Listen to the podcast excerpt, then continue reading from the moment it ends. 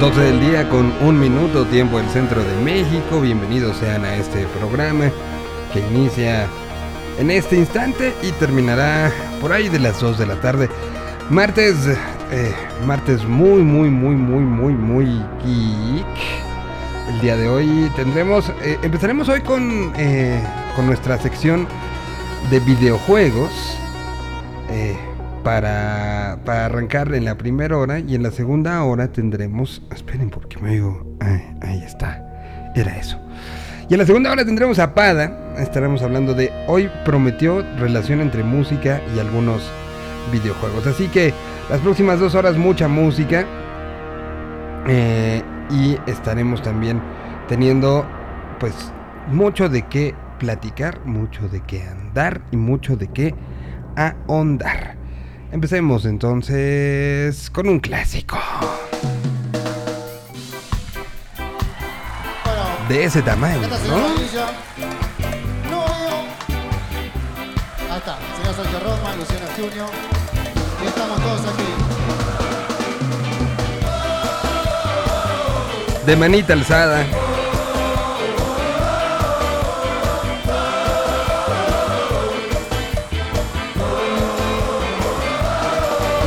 Que quieras sacarnos de nuestro lugar y piensas que solo somos un puñado de idiotas, no podrás quitarnos lo que hicimos ya. Ahora somos más hermanos que antes. Ya no podrás mirarnos a los ojos más. Nosotros somos amigos donde solo estás. Por más que quieras tapar toda nuestra voz, nunca podrás callar esta canción.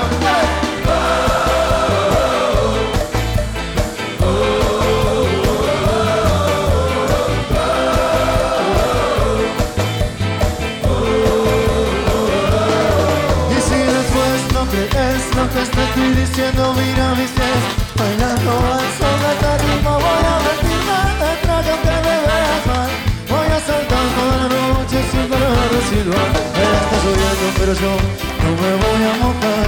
Mis amigos me cubren cuando voy a llorar. Por más que quieran tapar todo nuestro voz Nunca podrás callar esta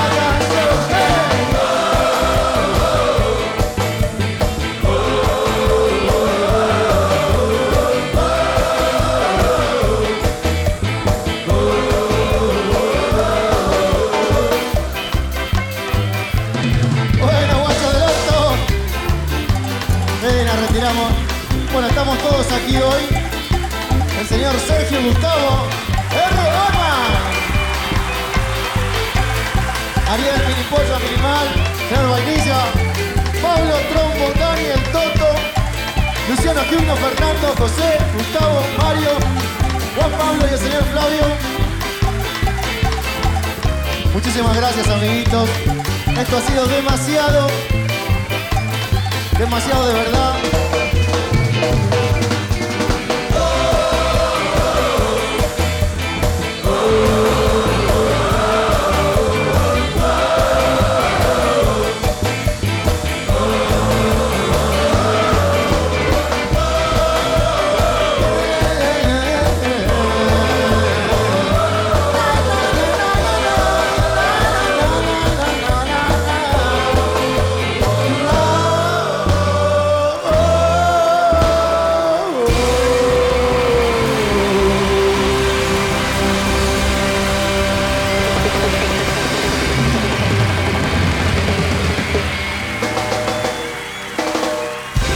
Y así empezamos el día de hoy con los fabulosos Cadillacs. En una canción que se convierte como una himno importante. Un himno de esos que, que recordaremos mucho tiempo porque pues es prácticamente el cierre del lo que es el ritual de los Cadillacs. Que es un ritual que se ha ido eh, mejorando, generando a lo largo del tiempo. Bueno, pues así empezamos el día de hoy y ahora después de haber estado en el eh, pasado, vamos, si les parece, a regresar a este a este año mm, 2000. Ay, hasta se cayó el Mandalorian que tengo aquí. Bueno, eh, para regresar ya a este 2021 y empezar pues prácticamente con lo que tenemos que platicar y que presentar el día de hoy. Aquí están los Luz y Fuerza del Centro. Tienen un gran, gran, gran, gran nombre.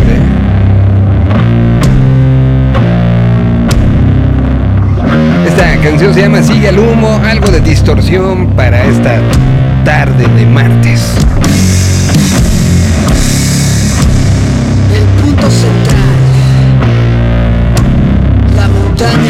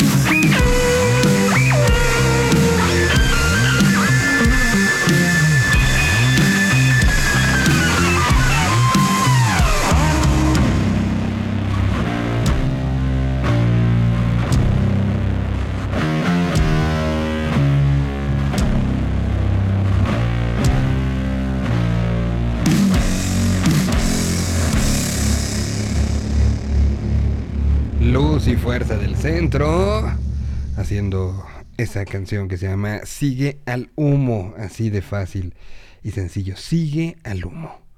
Aquí alguien que lo ha seguido durante mucho tiempo en su vida. Hobbit, ¿cómo estás? No te oigo.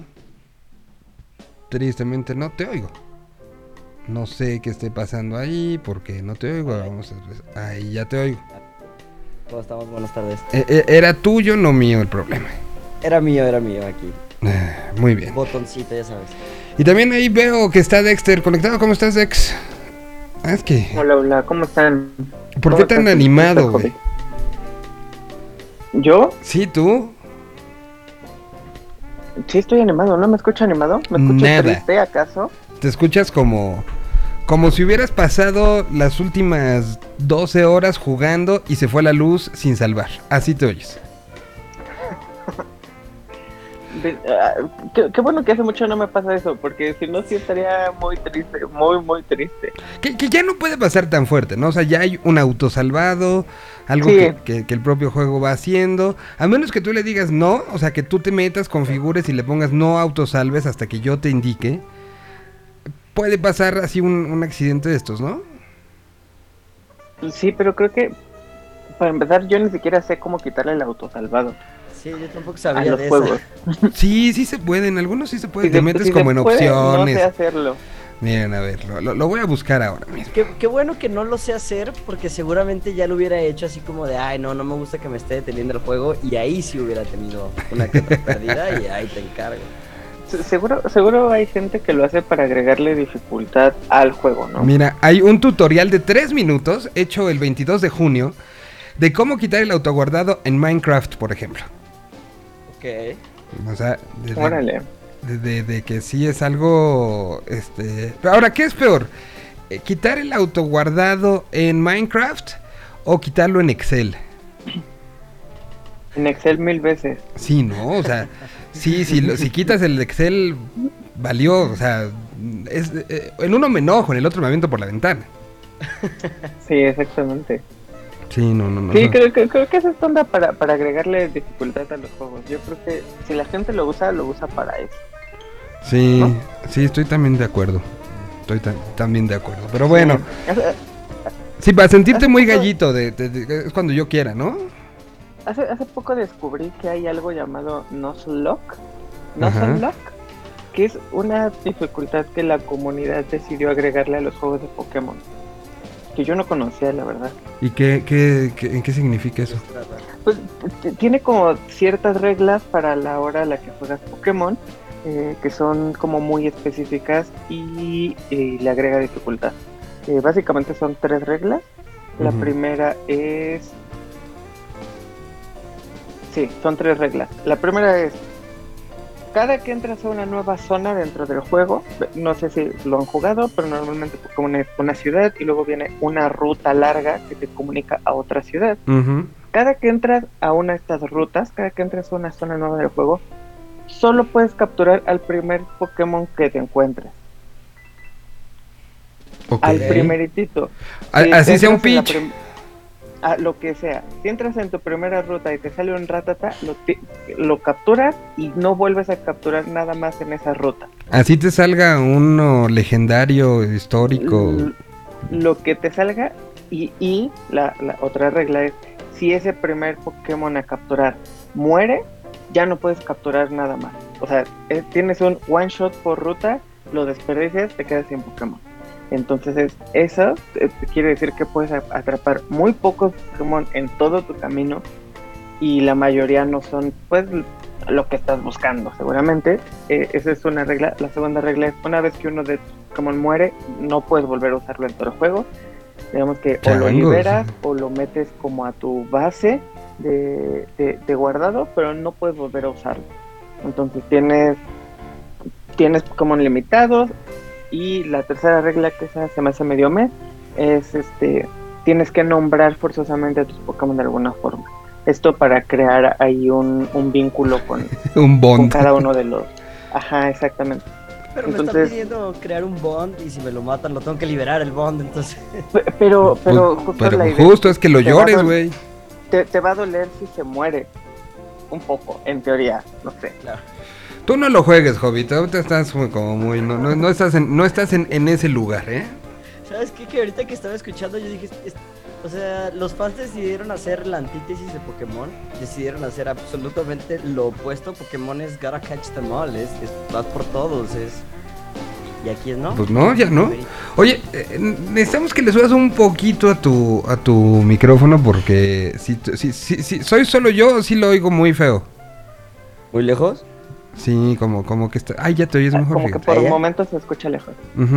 Sí, ya, ok, ok. Puede ser aquí sí, unos cablecillos que he estado teniendo broncas. Si no quieres hablar con nosotros, pues no hables, güey, pero, pero tampoco nos, nos, nos- nos ningunees así.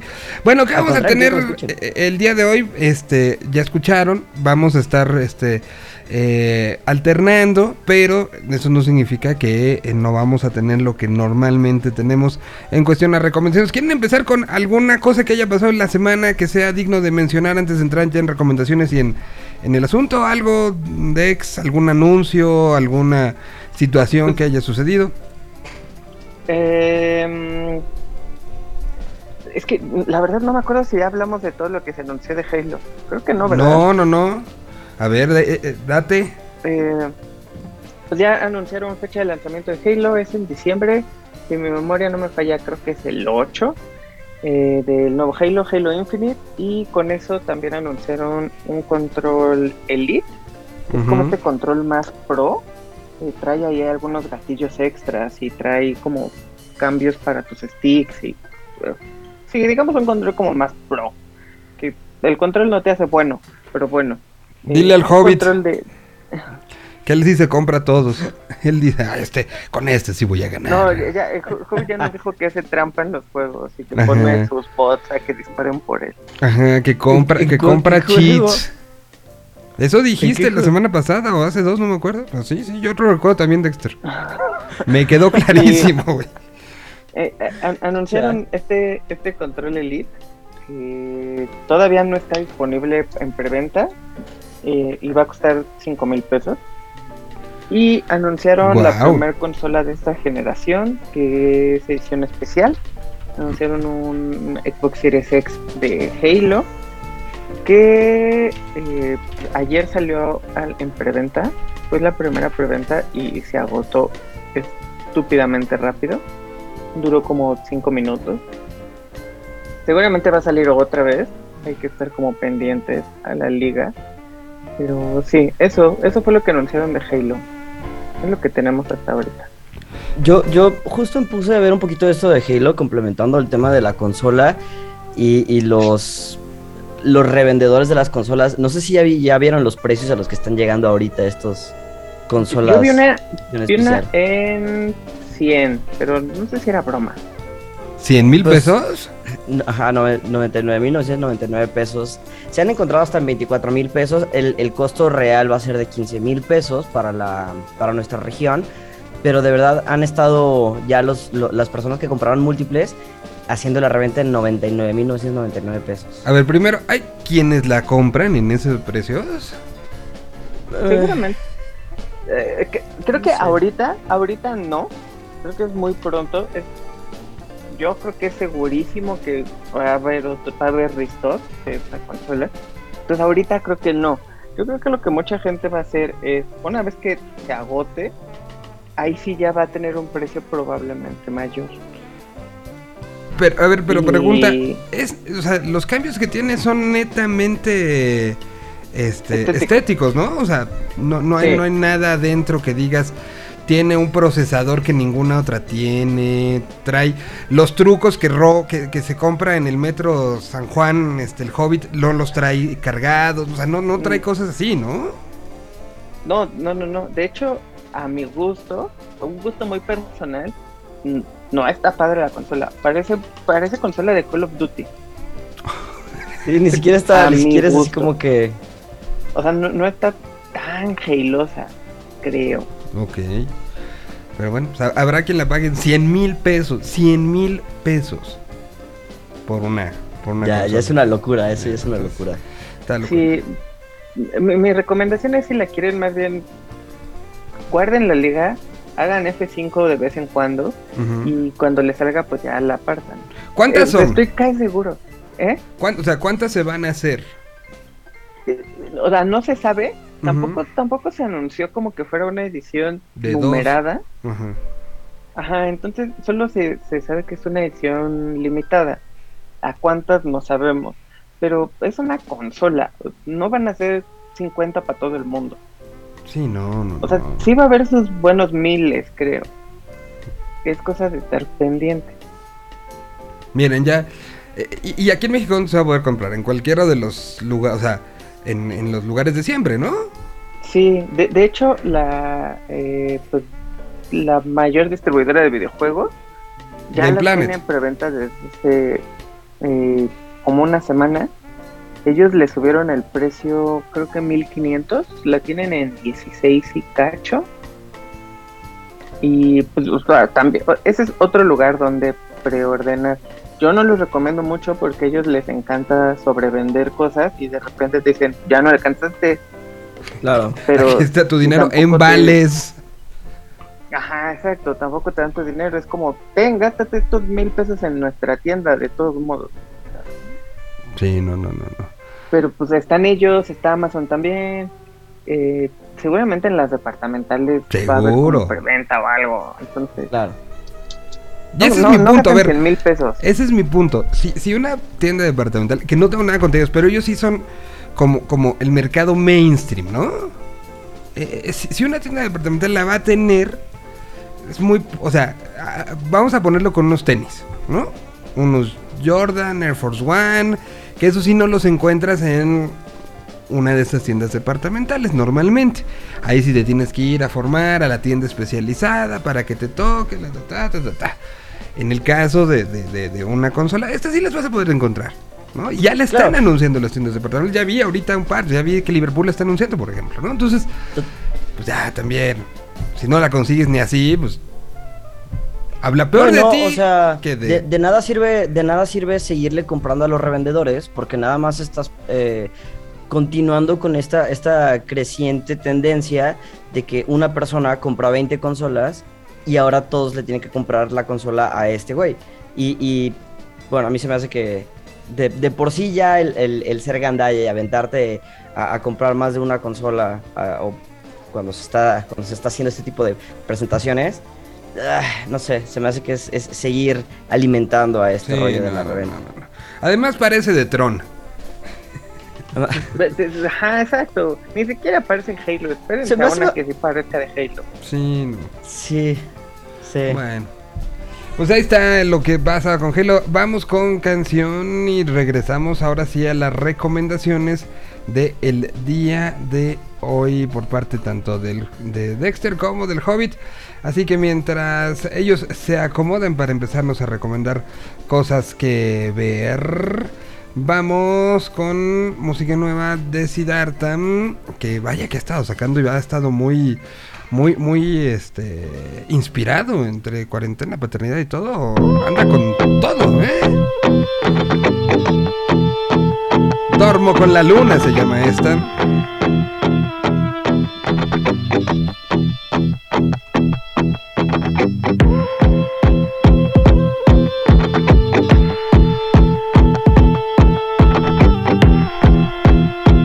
Esperen, esperen, esperen. Aquí, equivocación eh, de mi parte. Esa no era el track que quería ponerles. Perdón ustedes, pero empecé a oír y ver que me había equivocado de track que se me lo habían pasado y que lo cargué mal aquí en la biblioteca. Mal de mi parte. Mal, mal, mal, mal, mal, mal, mal, mal, mal, mal, mal. En lo que la vuelvo a cargar bien y todo, mejor les pongo esta versión de Gran Sur de Fina Condena, hecha un remix por el Instituto Mexicano del Sonido. Ah, esta sí es. Otra había sido un error de la Matrix. Mientras aquí está el IMSS.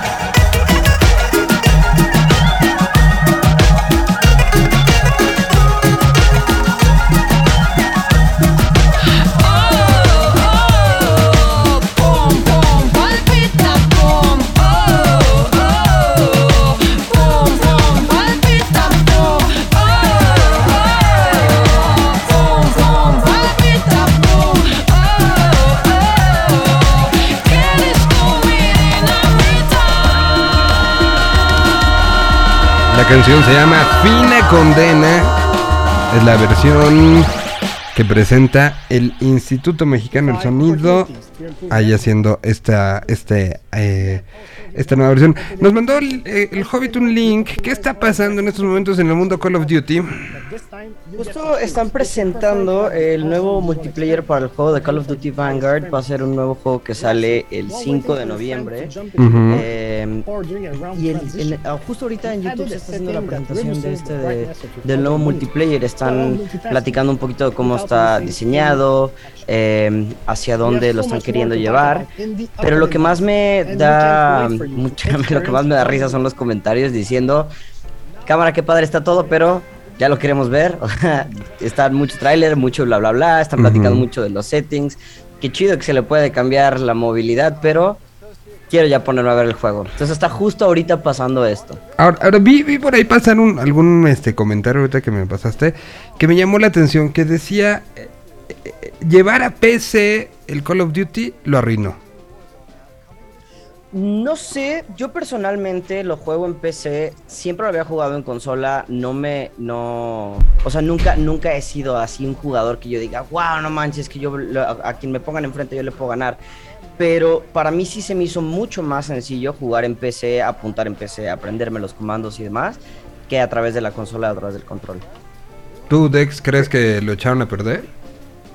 Pues mm, yo creo, yo creo, no me odien, creo que Call of Duty lo echaron a perder hace muchísimo tiempo, Ah, pero, pero no tiene, no, no tiene nada que ver con eso. es que para mí Modern Warfare fue lo último bueno que hicieron con Call of Duty. Pero creo que no. Lo, lo- que sucede con ese tipo de juegos es eh, el, de- el desarrollador Activision tiene que estar muy consciente de que, como dice Hobbit, quienes juegan en computadora tienen muchas ventajas. Tienen Claro. ventajas desde poder conectar dos monitores y tener una vista periférica más grande, eh, más profunda. Tienen ventajas desde que apuntar con un mouse es mucho más sensible y mucho más fácil que un control. Entonces, lo que hacen la mayoría de los juegos que, que- son tanto en PC como en consola es dividen los pools de jugadores. Si juegas en Xbox, solo, te solo vas a poder jugar con eh, otras personas en Xbox, otras personas en PlayStation y todos felices. Si juegas en PC, tu pool de jugadores es solo en PC. A menos que una vez más, hablando de, de specs del juego, yo le desactive eh, que, que me ponga solo contra consola, entonces ya el pool se abre. Y ya si tú te quieres arriesgar a jugar con alguien de PC, pues está, está padre. Entonces creo que eso es lo que... No estoy muy bien informado de cómo es Call of Duty en PC porque les digo, yo hace mucho no lo juego. Pero si por ahí va el comentario y por ahí es donde la gente ve el problema, creo que se soluciona dividiendo los pools de jugadores. Están, están pidiendo muchos eh, el tema anti-cheat, que lo, lo platicamos lo la semana pasada, ¿no? Claro, claro, claro. Justo lo acaban de presentar ahorita ah, en la, en la. Aquí tengo el live stream al ladito viéndolo. Y justo acaban de presentar que sí va a tener un anti-cheat este Call of Duty. Precisamente por, Por esto. el dos semanas. El anti-cheat lo piden por, por el tema, como platica Dex, de- del poder hacer el crossplay. El juego lo presenta como crossplay, como cross-gen. Lo presentan incluso como. eh, eh, eh, para poder estar subiendo de nivel en dos consolas distintas, pero manteniendo tu mismo, tu mismo cuenta, tu mismo todo. Pero pues sí, sí se volvía súper complicado jugar con las personas de PC al momento de estar en computadora, de, perdón, en, control remoto, porque sí, por más que tienes el aim assist, el hecho de que la persona de la PC puede comprar un programa para ponerle el, cheat, ya no te sirve de nada tu aim assist, entre comillas, que te da la- la consola. Para mí es un win este, este anti-cheat. Para mí es algo muy, muy bueno. Pero va a durar poco. O sea, Pero el juego va a durar poco. Exactamente. Bueno, pues es lo que está sucediendo. Ahí les platicamos si hay algo como también realmente relevante. Pero mientras, ¿quién empieza? ¿Quién hace su recomendación el día de hoy? Es que empiece Hobbit, ¿no? Yo empecé la vez pasada. Vas, Después de la vez Hobbit, pasada, va. Pues, de hecho, mi recomendación va un poquito ligada a, a la primera recomendación que hice en este programa, que es uno de mis juegos favoritos que se llama Surviving Mars. Mi recomendación va ligada a esto, ya que acaba de salir el nuevo DLC, acaba de salir una nueva expansión para este juego que se llama Surviving Mars Below and Beyond, como abajo y al más allá. Eh, esto, se, esto se trata y es un revamping que le están dando al juego. Bueno, no es un revamping, más bien es un extra que le están dando al juego.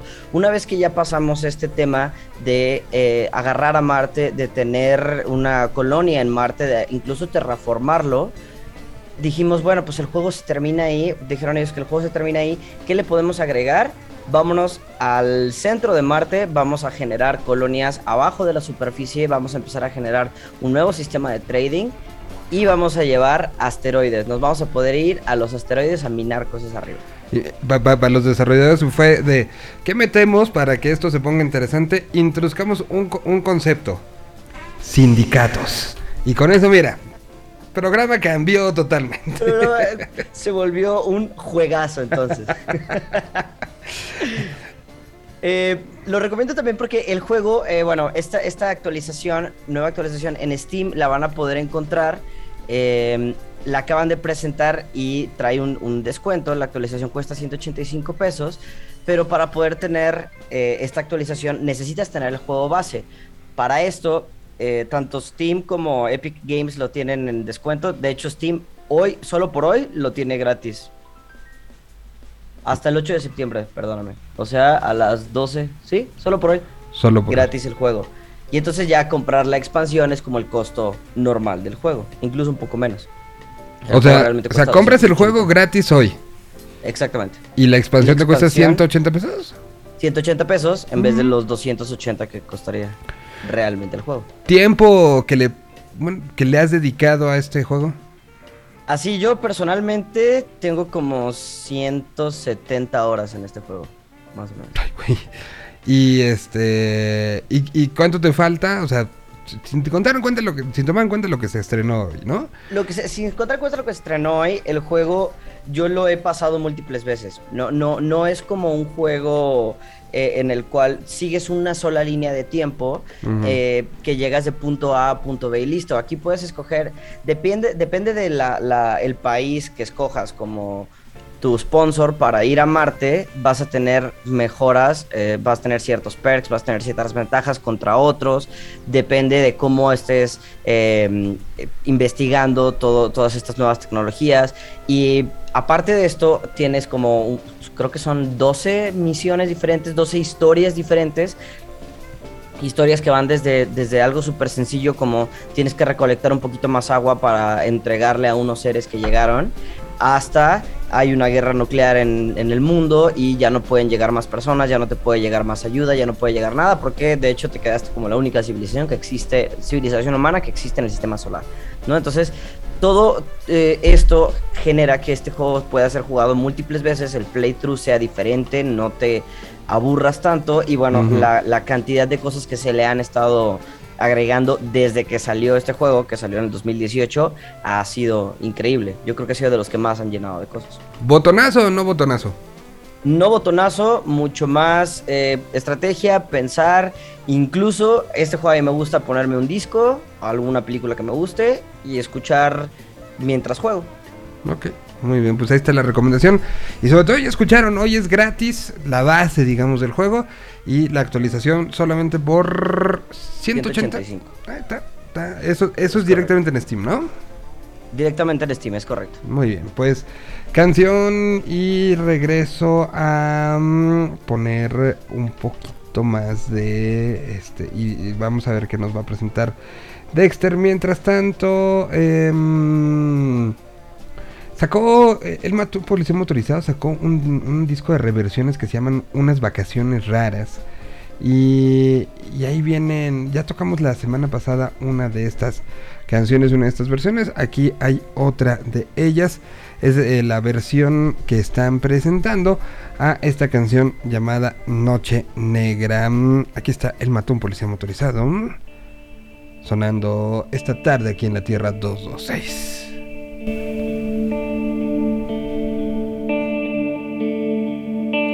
Ella me habló mucho esta vez de sus viajes por el oeste, fuegos de artificio brillan sobre el cielo del desierto, noche negra, lejos de casa. Ella me habló mucho esta vez de sus viajes por el oeste. Fuegos de artificio brillan sobre el cielo del desierto, noche negra, lejos de casa.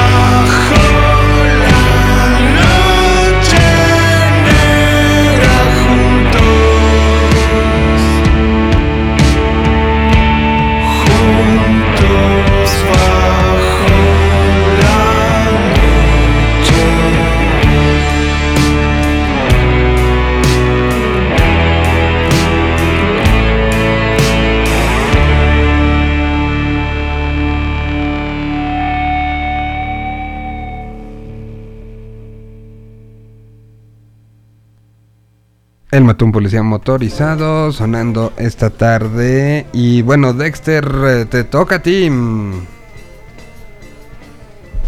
Perfecto.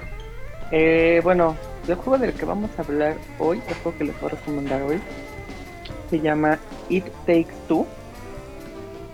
Es un juego eh, desarrollado por un estudio pequeñito que se llama Hazel Light Studios, que eh, entró a este programa de EA que se llama Originals, donde pues estudios pequeños pitchan ideas para EA, que es este publisher grandote. ujú. Y eh, pues, eh, eh, entraron originalmente con un juego llamado A Way Out. It Takes Two es su segundo juego. Y algo que está padre tanto de A Way Out como de It Takes Two es que son juegos creados para que se puedan jugar exclusivamente con en multiplayer. Ok. Y Take Two se puede jugar solo eh, por dos personas. No hay una campaña individual, no hay forma de que lo juegue solo, no se puede. El juego está hecho para que se juegue entre dos personas exclusivamente, ya sea de manera local o ya sea en línea. Entonces, eso es, eso es algo que le da como un toque diferente y está, está padre. Eh, el juego, básicamente, eh, la historia es un poco cheesy, pero pues, no- deja de ser buena por eso. Eh, básicamente de lo que se trata es, eh, conoces a esta pareja de, de casados que se llaman Cody y May, que están a punto de divorciarse. Eh, tienen problemas, ella está muy enfocada a su trabajo, ya no se llevan bien, simplemente se quieren divorciar. Tienen una hija que se llama Rose, y entonces lo que hace es, este, bueno, en el proceso crea como estos muñequitos que son parecidos a sus papás, y cuando ella se entera que sus papás se quieren divorciar, hace esta cosa de película noventera de Disney donde desea con todas sus fuerzas que sus papás no se separen, llora en los muñecos y pues ya sabemos lo que pasa, ¿no? Los padres se transportan al cuerpo de los muñecos y no tienen otra forma de dejar estos cuerpos que no sea eh, avanzando, y aquí es donde empieza el juego, avanzando durante diferentes niveles del juego para que puedan llegar a la meta, que es volver a estar con su hija. Y la historia detrás de todo esto es, durante todo este proceso van a aprender a trabajar en equipo, a convivir, a que si uno sin el otro no pueden eh, avanzar durante el juego. Es una clase como de terapia de pareja Ok. en un juego. Y, y- y realmente Eh. necesitas a la otra mitad, ¿no? Para, para poderlo hacer. Sí, es de- de- tanto en la concepción de la idea, que es esta como de si no estás en pareja no funciona. Eh, las mecánicas del juego son muy parecidas porque todo el juego está enfocado en que cada uno de los dos personajes tenga habilidades diferentes que se complementan. Entonces uno sin el otro no puede progresar. Eh, hay un nivel, por ejemplo, donde eh, te, dan, te dan unas armas, pero uno de los personajes tiene un arma que dispara como esta sustancia, digamos como miel, que se adhiere a todo. Y el otro personaje tiene un arma que al dispararle esta miel hace que las cosas exploten. Todo lo que esté cubierto con esta sustancia explota. Entonces, uno sin el otro no funciona. La sustancia sola no hace nada y la, la arma explosiva realmente no hace nada si no tiene como este eh, esta, pues, este material. Entonces hay otra parte donde, por ejemplo, uno de los personajes puede eh, detener el tiempo y el otro puede duplicarse. Entonces toda, todo lo que sucede en ese nivel va muy enfocado a necesitar usar dos personas al mismo tiempo, necesitar detener el tiempo para que esta, este otro personaje se duplique y pueda hacer cosas. Entonces lo que está muy interesante y lo que a mí me gustó mucho es que el juego realmente está hecho para que se juegue entre dos personas. No es simplemente una campaña cooperativa que puedes pasar un viernes solo y al otro día jugarlo con tu hermano, no. Es un juego que si no se juega entre dos, No se no puede. se progresa y no funciona. Y, y- y- veo que, que es pantalla dividida, ¿no? O sea, no es los dos jugando sobre la misma pantalla. Sí, o sea, tiene las dos opciones que es local y que es pantalla eh, y que es este, en línea. Eh, sí se ve pantalla dividida porque al final hay, hay minijuegos y acertijos donde no, no están en la misma área. Ok. Entonces, sí, cada uno tiene que tener su propia, su propia visión eh, para funcionar. Creo que eso puede llegar a costar trabajo, sobre todo porque actualmente los juegos ya no tienen pantalla dividida y hay muchos nuevos jugadores que nunca nunca vivieron un Golden Eye pantalla dividida en cuatro y tienes un cuadrito de este tamaño para ver.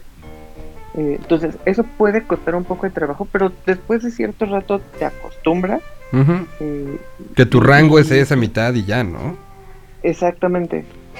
Y eh, pues es- está muy padre, o sea, como les digo, es como una terapia de pareja, pero eso no impide que lo puedas jugar con tu hermano o con tu hermana y de todos modos se la van a pasar bien.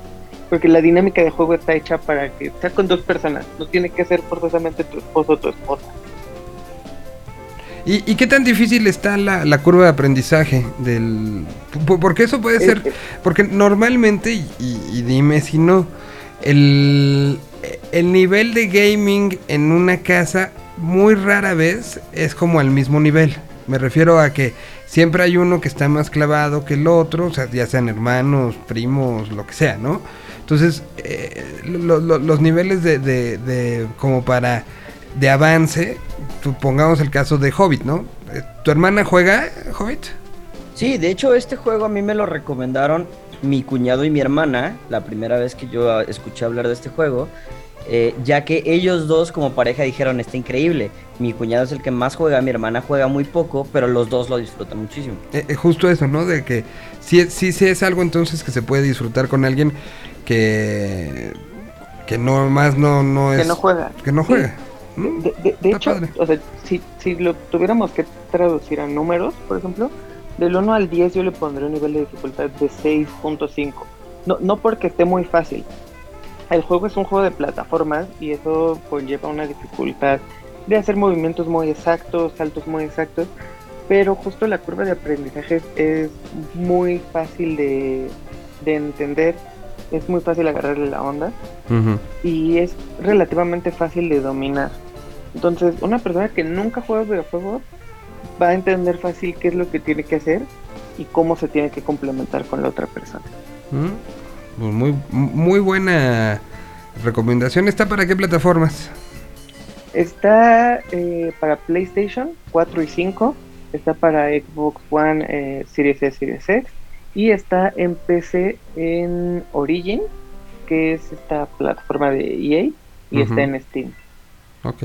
Pa- Eh, para Switch, ¿no? Como si... ¿Mandé? Que para Switch no, es el- pocos pocos se habían No. recomendado que no estuvieran para Switch, ¿eh? Sí, este sí no está para Switch. No, está Eh, de- de- recordemos un poco que históricamente, bueno, desde el Wii U como que EA dejó de meter muchos juegos en Switch por esta onda como de los gráficos y de el poder de las consolas. Meten como los obligatorios, tenemos ahí. FIFA y Madden, pero después de eso como que se han medido mucho. Entonces, pues no, o sea, este lo pueden jugar en, en consolas de Sony, consolas de Microsoft y en PC. Eh, está en, en todas está casi al mismo precio. Ahorita lo que estoy viendo es que está en descuento en PlayStation, está en 30 dólares y está en descuento en Xbox, está en 670 pesos y en, en Steam está a precio regular, que es de 900 pesos. Ok. Bueno, pues ahí está. Este es el juego que te da la, la copia del juego para tu amigo, ¿no? Ah, claro, sí, qué bueno que Hobbit lo menciona, ya se me había olvidado decirlo. Eh, tiene esta cosa que se llama... Ah, no recuerdo cómo, cómo le pusieron, tiene un nombre ahí en particular, pero eh, cuando tú compras el juego, eh, si no tienes con quién jugarlo en casa, por así decirlo, y quieres jugarlo con alguien a distancia, te regala una copia para que esa persona también lo pueda jugar. O, o sea, compras como dos licencias. Exactamente. Por así decirlo. Sí. Ok. Eh, entonces, yo, por ejemplo, lo puedo comprar ahorita y lo quiero jugar contigo, Miguel. Entonces, te mando tu copia, tú lo descargas en tu consola, lo jugamos. A ti no te cuesta, te cuesta el precio de una.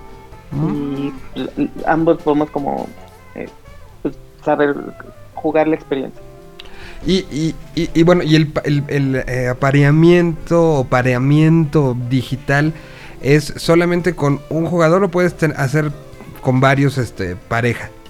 O sea, me refiero, puedes tener varias sesiones o solamente con, con uno. Pu- Puedes, puedes jugarlo con diferentes personas, o sea, realmente no es como que te obliga a, excepto esta parte del pase de amigo, que, que aún así, si yo te regalo la versión del juego y está en tu consola, lo puedo jugar con cualquier persona que esté en tu casa. Ok. O sea, no- sí, No, no, no, es- no es un compromiso, vamos. No, no, no, Sí, no, no que lo mandes acaba convirtiéndose en, uy, ¿y ahora qué somos? sí, exactamente. Somos It Takes Twos. Muy Que me- no, o sea, sin darte cuenta me diste mi nueva técnica de ligue, ¿eh? O sea, Pues sí. Mándalo y dile, ah, mira, compré esto para que lo juguemos juntos. para que juguemos. No lo puedes jugar con nadie más, pero juguémoslo nosotros. pues ahí está, entonces está bueno porque pues, te acaba convirtiendo en un gran regalo porque al final la otra persona se lo queda y, y un poco pues puedes ver si hay un bond ahí, si pueden trabajar en equipo, si pueden ser cooperativos en conjunto o si de plano no funciona. Totalmente. Y te ahorras, imagínense, por precio de, un de mitad de un juego, te ahorraste ya terapias y cosas. No, bueno, una ganga, una ganga. El juego entonces se llama It Takes Two y es una gran recomendación que está el día de hoy por parte de Dexter. Pues muchas gracias. ¿Algo más, muchachos, que quieran como poner ahí el, asunto en esta semana? Algo que vaya a pasar, que tengamos que estar muy pendientes todos.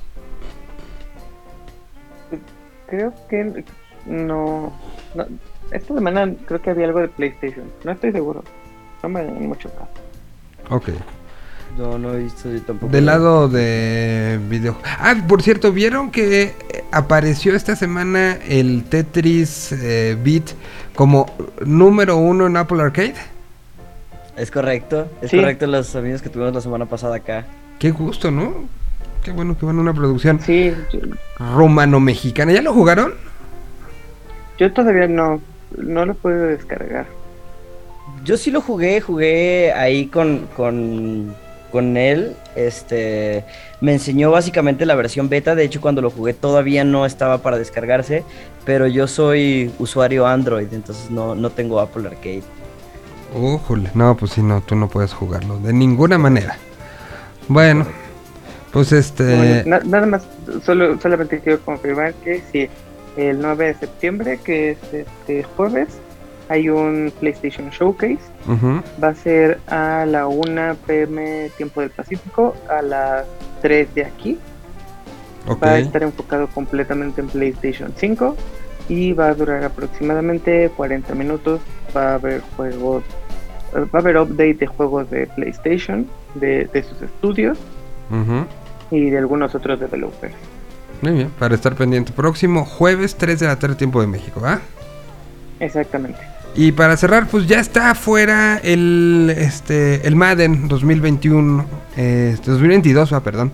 Eh, ya está, ya salió, ya está afuera para que quien quiera empezar la liga y empezar la, la temporada con él, ya está disponible. Eh, que, que este nunca, no hicieron con mucha laraca, ¿no? No hay como grandes cambios, ni en la jugabilidad, ni en nada, ¿no? No, Creo que el último no, este- Madden que... Sí, sí. Vas, vas, joven. No, eso, creo que, creo que el último Madden en el cual de verdad me había interesado así había sido el 17, ¿sabes? No, creo que no ha habido nada en Madden que realmente cambie el tipo de juego. Sí, no, no, no. Para FIFA sí se anuncian muchas cosas, ¿no? Para este año. Sí, FIFA, este es, bueno, para FIFA siempre es el año fuerte, pero sí. en esta ocasión, en esta ocasión sí le, le metieron mucha producción al parecer. Eh, recrearon muchos juegos con estrellas de, de fútbol, o sea, estrellas grandes, y parece ser que yo, yo la verdad como no los juego año con año, me cuesta trabajo distinguir qué es nuevo y qué no. Claro. Yo, yo también lo, lo que hago, lo- los compro casi cada dos. O sea, como que voy alternando. Un año me toca Madden nuevo y otro año me toca FIFA nuevo. Entonces, este año me toca FIFA nuevo. Ya veremos. Además, creo que también el, hecho de que por default esté el, el Paris Saint Germain con Messi, Neymar y Mbappé ya es algo que todos queremos, ¿no? A, a mí me tocó 21, entonces no sé si voy a comprar 22, pero pero sí le voy a dar una checada, a ver, a ver qué tal. Sí, hay, hay que ver, por- porque hicieron mucha, mucha promoción en, en torno a esa, esa parte de eh, el- el- la, la- la captura de datos, ¿no? Con jugadores, con este trajes especiales que detectaban ciertas cosas. Ya le han hecho mucho ruido, entonces habrá que ver si sí. O sea, el- lo que hicieron este año fue, a diferencia de años pasados, donde sí los visten con estos sensores, pero los meten como a un cuarto controlado, donde el jugador hace diferentes jugadas, los registran, lo capturan y eso es lo que transportan al juego. Eso es lo que venían haciendo hasta FIFA 21. A partir de. FIFA 22 lo que hicieron fue recrearon un partido 11 contra 11 en una cancha tamaño real y los 22 jugadores trajeron eh, esta vestimenta de sensores. Entonces no solo registraron las jugadas, registraron los choques, cómo reaccionan los cuerpos cuando chocan, cuando se barren, todo. Está registrado ahora sí un partido real como se supone que sucede en la vida real. Hasta con el intercambio de playeras, imagínense ustedes. Casi, casi. Pues bueno, vamos a hablar de eso. Esa sale primero de octubre, ¿no? Según tengo entendido. Sí, se sale los, los primeros días de octubre. No sé bien la fecha, la verdad. Sí, creo que creo que lo leí por ahí que primero de octubre. Pero bueno, pues para los que quieran Madden, ya está el Madden 21. Este, además, tratando de evitar el, la- el asunto de la maldición. eh, o aumentándola al doble. Sale Mahomes junto con Brady en la portada. Primera vez que salen dos. eh, el año pasado había sido Lamar. Ahora salen los dos. A ver si, si no es doble la. la, la- maldición. sí, la maldición. Ojalá que sí. Ojalá que le sí, esperemos que mi no. Rodgers de, de llegar a los Packers. Ya No. es el último año de mis Rodgers, ya déjenmelo en paz. Sí, ya de, de ahí al asilo, ¿no? O, o a los Vikings de. Minnesota como Brett Favre. O sea, ya, gracias. Si, nosotros, bye. si nosotros no hemos mandado al asilo a Rotisberger, Rogers todavía aguanta. Bueno, Rotlisberger, déjame decirte que lo tengo de mi coreback sustituto en el fantasy, ¿eh? Entonces, eh, tiene que empezar a generar para... para y y de, de titular tengo a Lamar. Entonces, si Lamar no la arma, Ok. confiaré en Rotlisberger. Así que, Rotisberger siempre va a generar mientras no le toquen sus tobillitos. mientras que... Entonces, No le toquen sus tobillitos. sí, exactamente. Esos ya, esos ya es más cristal. Son de cristal, exacto. No, ya, ya son como de titanio, ¿no? Ese es el problema, que, que, que- que ya son demasiado cibernéticos y de todos modos se rompen. Sí, exactamente. Pues muy bien. Pues Oye, este, Sí, primero de octubre 2021 sale el FIFA 22. Muy bien, pues di- disfruten el arranque, por, por- ya, ya platicamos la semana que viene, pero disfruten el arranque de la NFL, sé que los dos son grandes seguidores, entusiastas, este, entonces pues disfrútenlo muchachos. Igualmente. Igual. Muchas gracias. Bueno, ¿Cómo vamos nosotros con música y para empezar con Pada la segunda hora. Así que gracias. ¿Dónde se puede encontrar al Hobbit en las redes sociales? Arroba yo soy el Hobbit en Twitter o arroba soy Hobbit en Instagram. Ahí subo los dos. Y a Dexter. Arroba Dexter en ambas redes E D-E-X-T-R. Muy bien, muchachos. Pues muchísimas gracias. Nos escuchamos la próxima semana. Bonita, bonita semana y que jueguen mucho. Igualmente. Pues aquí está los Technicolor Fabric. La canción se llama ¿Quién dice? Y regresamos a la segunda hora de este programa.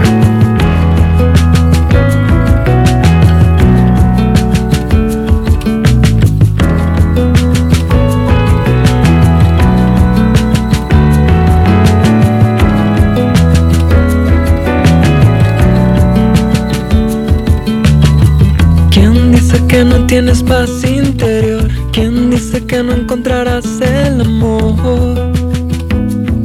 El amor.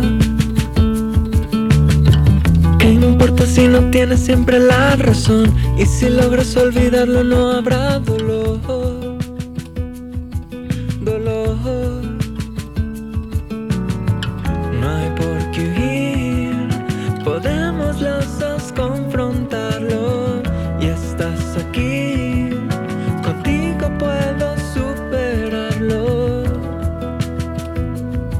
Superarlo.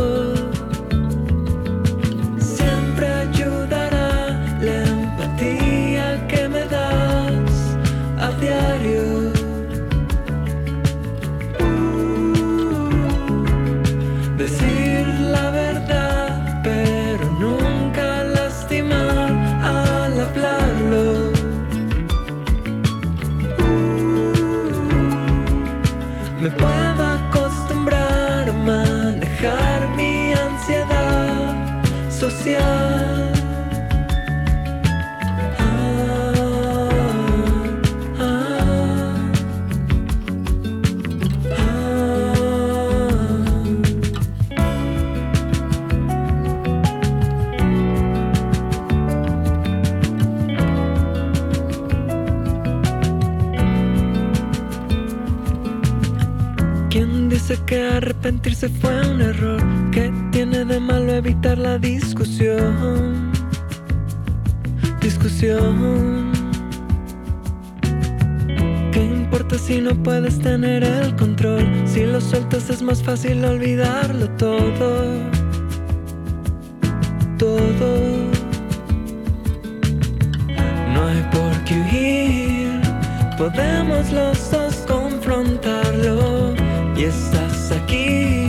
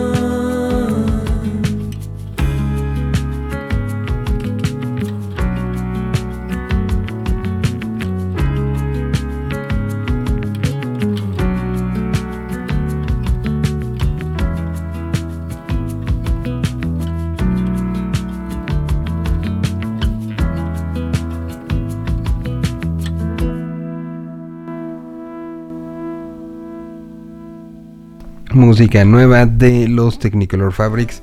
Sonando esta, esta tarde. Ya va entrando Pada. Con esto saludamos. Ah, esperen, porque no estoy yo prendido. ¿eh? Ahí está. Ahora sí, saludamos a todos los que nos están viendo a partir de este momento a través de la burbuja de video de eh, Yo Mobile. Saludo a todos. Hoy tendremos la parte de cómics. Durante esta hora ya tuvimos las recomendaciones por si se las perdieron o, entran normalmente en la segunda hora para ver nuestras recomendaciones de videojuegos. Hoy tuvimos It Takes Two, este juego cooperativo, y tuvimos eh, la, versión de, de Surviving Mars que se acaba de estrenar que se llama Below and Beyond, eh, que, que el día de hoy además está con un buen, un buen descuento y ahí tiene como algunas promociones. Dicho lo anterior, saludamos, saludamos también a Axel que se encuentra en la producción al aire y ya lo veo, ya veo a la figura eh, en sí, eh, al señor Héctor Padilla, al cual abro el micrófono en este momento. ¿Cómo estás, Padita?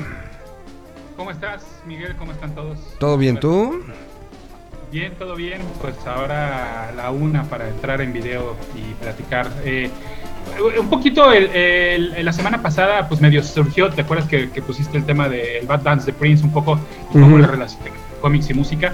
Y me acuerdo que ya también habíamos en algún momento, no sé por qué hicimos la relación entre cómics y música.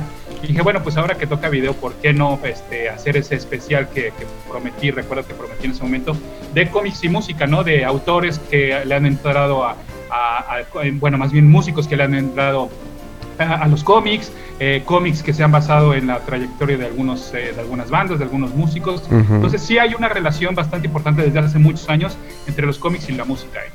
Eh, eh, como bien decías, desde algunos músicos que han salido en cómics, algunos cómics que se han hecho como de la historia del músico, que también es algo que, que ha sucedido, o, o en el otro caso, ¿no? El, el músico que escribe cómics, Sí, totalmente. que hay Totalmente. De sus de- ejemplos, De todos ¿no? esos grupos hay, hay este, bastantes colaboraciones, bastantes historias.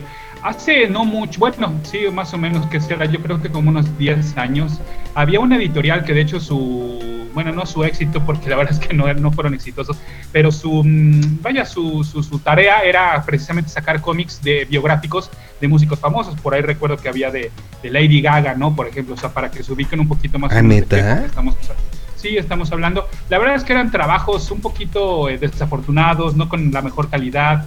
Y entonces, según yo, inclusive esta editorial ya ni siquiera existe, pero sí, este, se dedicaba mucho a sacar biografías de, de- de- de músicos, ¿no? También, quién sabe con qué tanto, em, digamos, soporte, ¿no? De- del músico original, ¿no? Este, eh, sí, no, no, no, no fueron los trabajos más afortunados, la verdad. Ah, estoy viendo algunas de las portadas, o sea, pero por lo que veo hubo como varias portadas de Gaga, ¿no? Era Blue Water. Comics.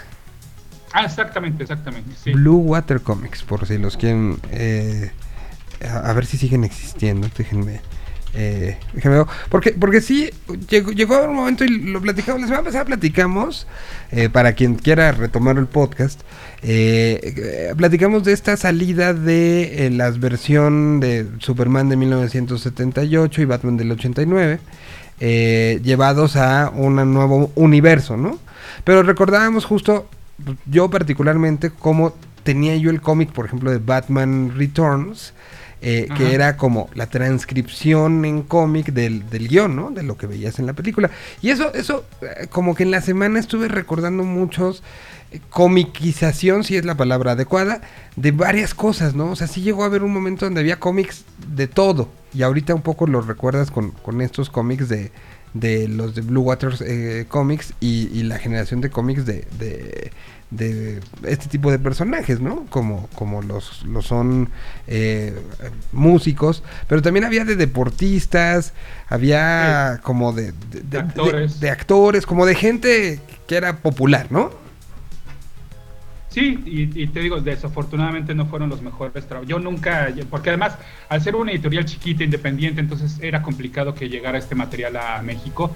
Por lo general solamente eran de encargo y una vez te digo que yo vi la calidad de alguno, la verdad es que no recuerdo cuál. Dije, no, ni para qué esforzarnos en pedir algo, ¿no? Porque es, eh, cuando son editoriales chiquitas y, y, eh, a lo mejor traen el material, pero traen el material muy contado, ¿no? Porque al final de cuentas son cómics que a ellos les cobran, ¿no? Por, por, pedido. Y entonces, pues a lo mejor, no sé, salía, o sea, traían nada más cinco y pues bueno, este, pues y esos cinco se vendían, ¿no? Si es que se llegaban a vender. Entonces te digo, no, nunca me hice de, de algo de, de esos, de esos materiales. Pues mira, sí siguen produciendo y este tienen la exclusiva, se va a ver diferentes portadas de el cómic de Selena. Sí, pues te digo, ese es su, ese es su business. Ajá, Luego hay uno que se llama First Ladies. Este, una novela gráfica este donde participan las mejores este, primeras damas de los Estados Unidos. eh, aparece Hillary, aparece Michelle Obama, aparece esta señora, no sé si es la de la de Bush, ah, sale, sale, este Jill Biden, Hillary Clinton, eh, evidentemente Michelle Obama y eh, Nancy Reagan y tienen aventuras. Bueno, así dice, así dice, adventures. Este, ¿qué más? Están las de Selena. Están. Aquí hay una que es como de Guns N' Roses. Bueno, sale. Sí, ahí está. Este. eh, el pasado 20 de agosto anunciaron que iban a tener. Eh, Jerry García, Guns N' Roses, Bon Jovi, Kurt Cobain. ¿Qué hubo?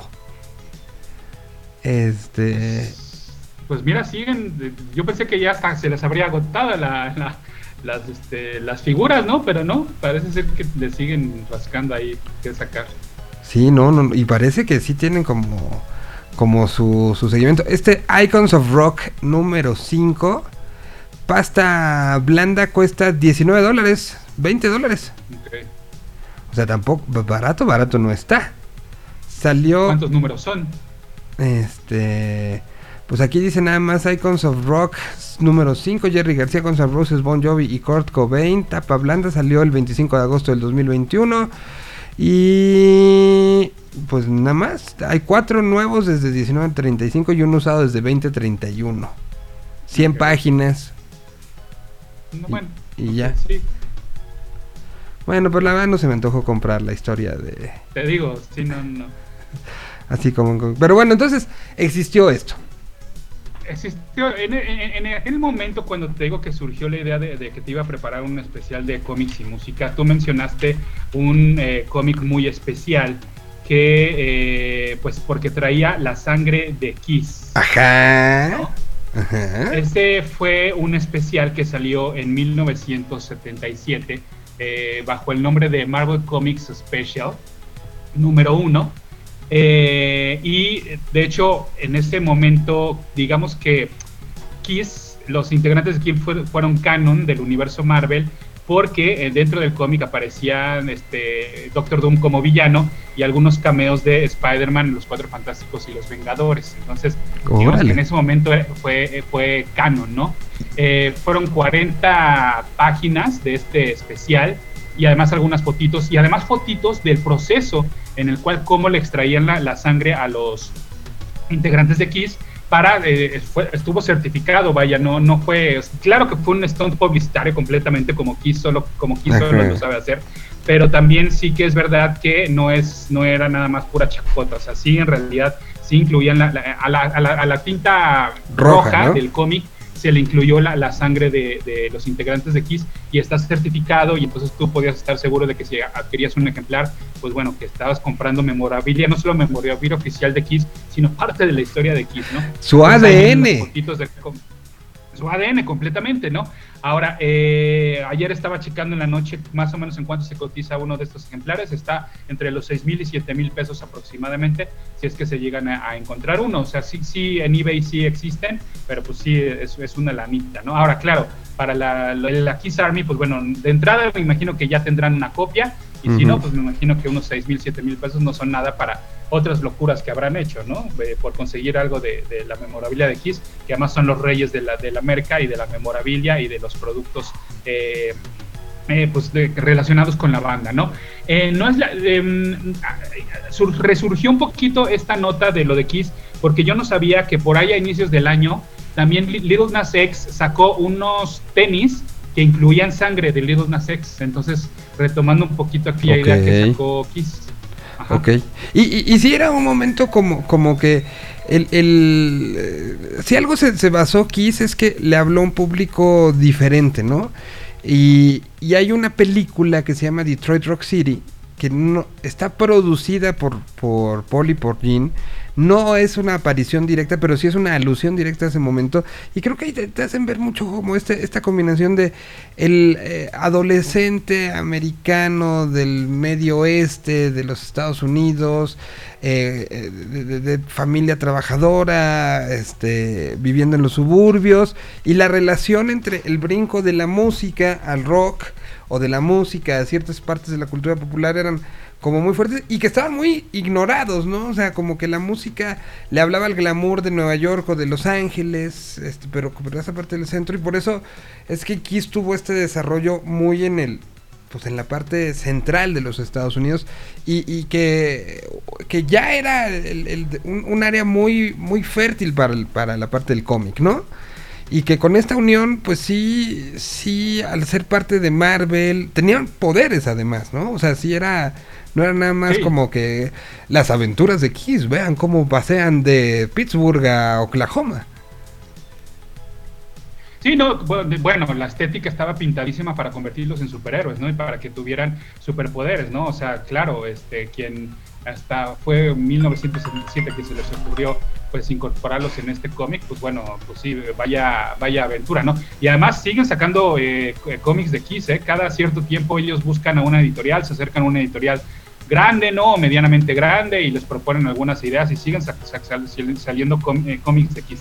De hecho, por acá tengo algo, pero eh, nada más quisiera, eh, antes de, de irme adentrando, ir ligando temas, eh, como fun fact, hu- hu- hubo un editor en Marvel muy querido y escritor en Marvel muy querido llamado Mark Ruenwald, que una de sus creaciones fue el Escuadrón Supreme, que era como si Marvel hubiera escrito la Liga de la Justicia. Es decir, los personajes eran muy parecidos, había un hombre súper fuerte, había una mujer súper fuerte, había un tipo oscuro con una capa, se llama, el Escuadrón Supreme y de hecho hace poquito ah, sacaron una, eh, un- algunos cómics especiales de Escuadrón Supreme. Bueno, cuando muere Mark Ruengal, eh, a la reedición de esa primera miniserie de Escuadrón Supreme le pusieron las cenizas de Mark Ruenwald para que también saliera eh, dentro de la edición de ese cómic. Entonces, como esta onda de mezclar este pues cosas O sea- orgánicas este, con el cómic no es tampoco exclusivo de Kiss.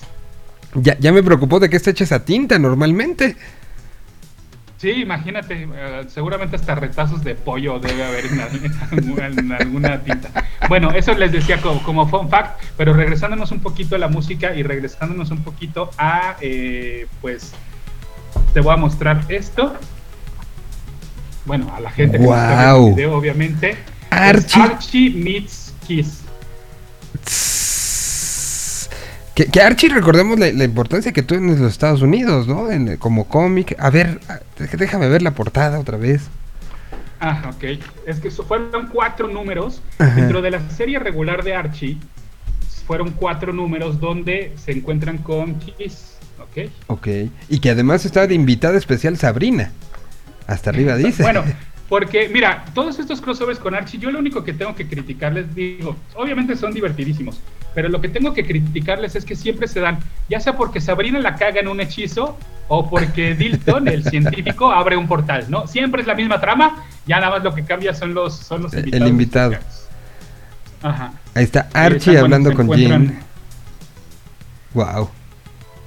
Bueno, la trama de esta, de esta historia que te digo que comprendió cuatro números, acá están los, los cuatro, es que, eh, pues sí, Sabrina hace un hechizo, pero luego Verónica como que interfiere en ese hechizo y entonces eh, unos monstruos viajan a, Riverdale, ¿no? Eh, de- unos monstruos de otra dimensión viajan a Riverdale y empiezan a convertir a todos en Somni para, para robarles lo divertido, ¿no? O sea, recordemos que es Archie, Archie en estas épocas todavía pues era estas tramas inocentonas, ¿no? Familiares, este, completamente divertidillas.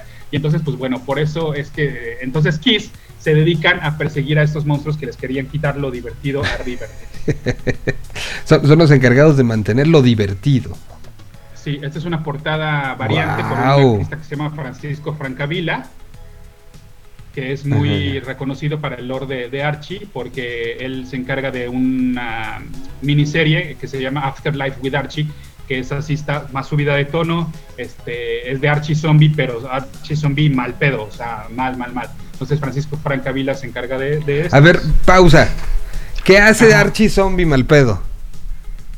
Bueno, eh, todo comienza eh, porque a Torombolo, bueno, a Jughead se le muere su perro y entonces eh, Hot Dog, que recordarás que el perro se llamaba Hot Dog, Ajá. y entonces es, eh, pues está desesperado y le dice a Sabrina, ayúdame, pues, este, no, no puede morirse, es mi, es mi compañero de vida. Y entonces, bueno, Sabrina lo revive y entonces, pero el, el perro revive zombie y entonces muerde a Jughead, Jughead se convierte en el paciente cero y de ahí van, van mordiendo a los demás. Pero estamos hablando de que en este universo estamos hablando de temas de incesto, estamos hablando de sangre, sangre, o sea, literal, vemos en ese cómic esta, esta parte de Archie Horror eh, se ha dedicado un poquito a subirle el tono a las aventuras de Archie como las conocemos. Muy en par, no sé si has visto alguna vez Riverdale, pero Riverdale también estamos hablando de temas bastante subiditos y no son no, no, no es este Archie el Archie bonito que vemos aquí de ay miren lo que feliz es tocando rock no o sea Sí, no, no, eh, no, no. ha habido un cambio editorial importante dentro de Archie Ok. Pero no sabía que había una versión de Archie zombie este heavy.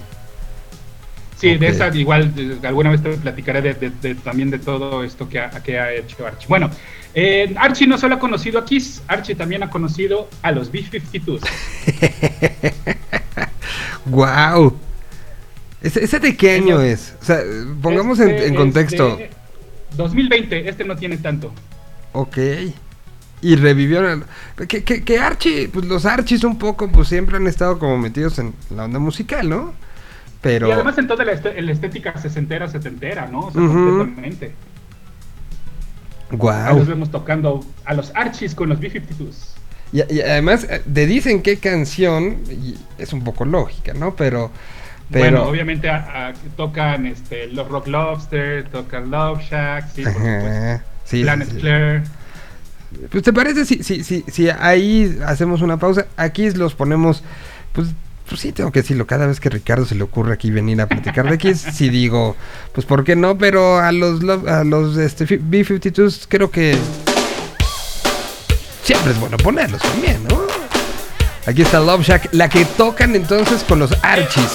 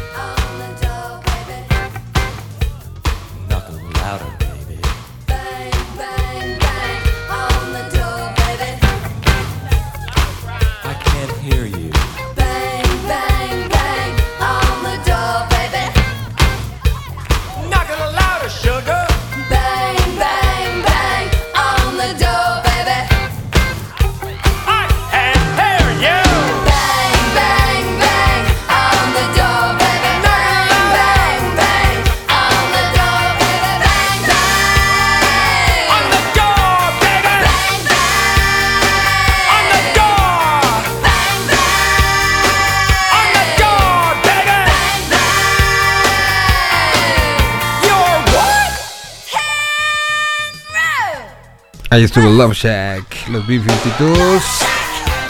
Hoy que estamos hablando de música y cómics. Ellos entonces aparecen con Archie en el 2020 y ya lo habían hecho antes.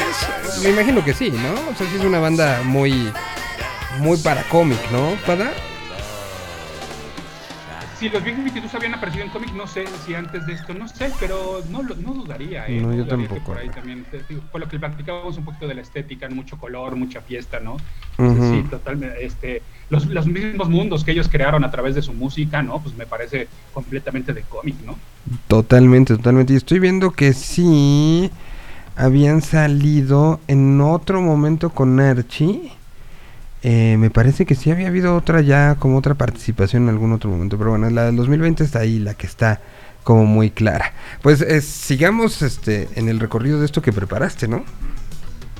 Este nada más como curiosidad, digo, ¿por qué si se conocieron Kiss y Archie, por qué no Archie y los de Glee, esta eh, serie de televisión en la cual, pues bueno, se trataba de, de- de unos chicos, ¿no? Adolescentes, este, ¿no? Como, como los de Archie, de hecho, Muy. el cómic hace mucha comparación entre, entre el staff de Glee con, con los personajes de Archie. Eh, también aquí por un accidente de Dilton se cruzan los dos, los dos universos y pues bueno, y en cada episodio pues se trataba de hacer covers de canciones populares, ¿no? Entonces, Ujú. pero a mí, a mí, de este, más allá de la historia que sí, te digo, es muy inocentona, me gusta mucho la portadita de cómo Archie sale haciendo la L de Loser de Glee, ¿no? Que tanto caracterizó a la serie como de estos inadaptados minorías, ¿no? En ese sentido sí fue eh, una gran serie que buscaba mucho este, redefinir un poco la- las dinámicas entre los jóvenes, ¿no? Del bullying, de- de- del acoso y demás. Entonces, bueno, esa como curiosidad.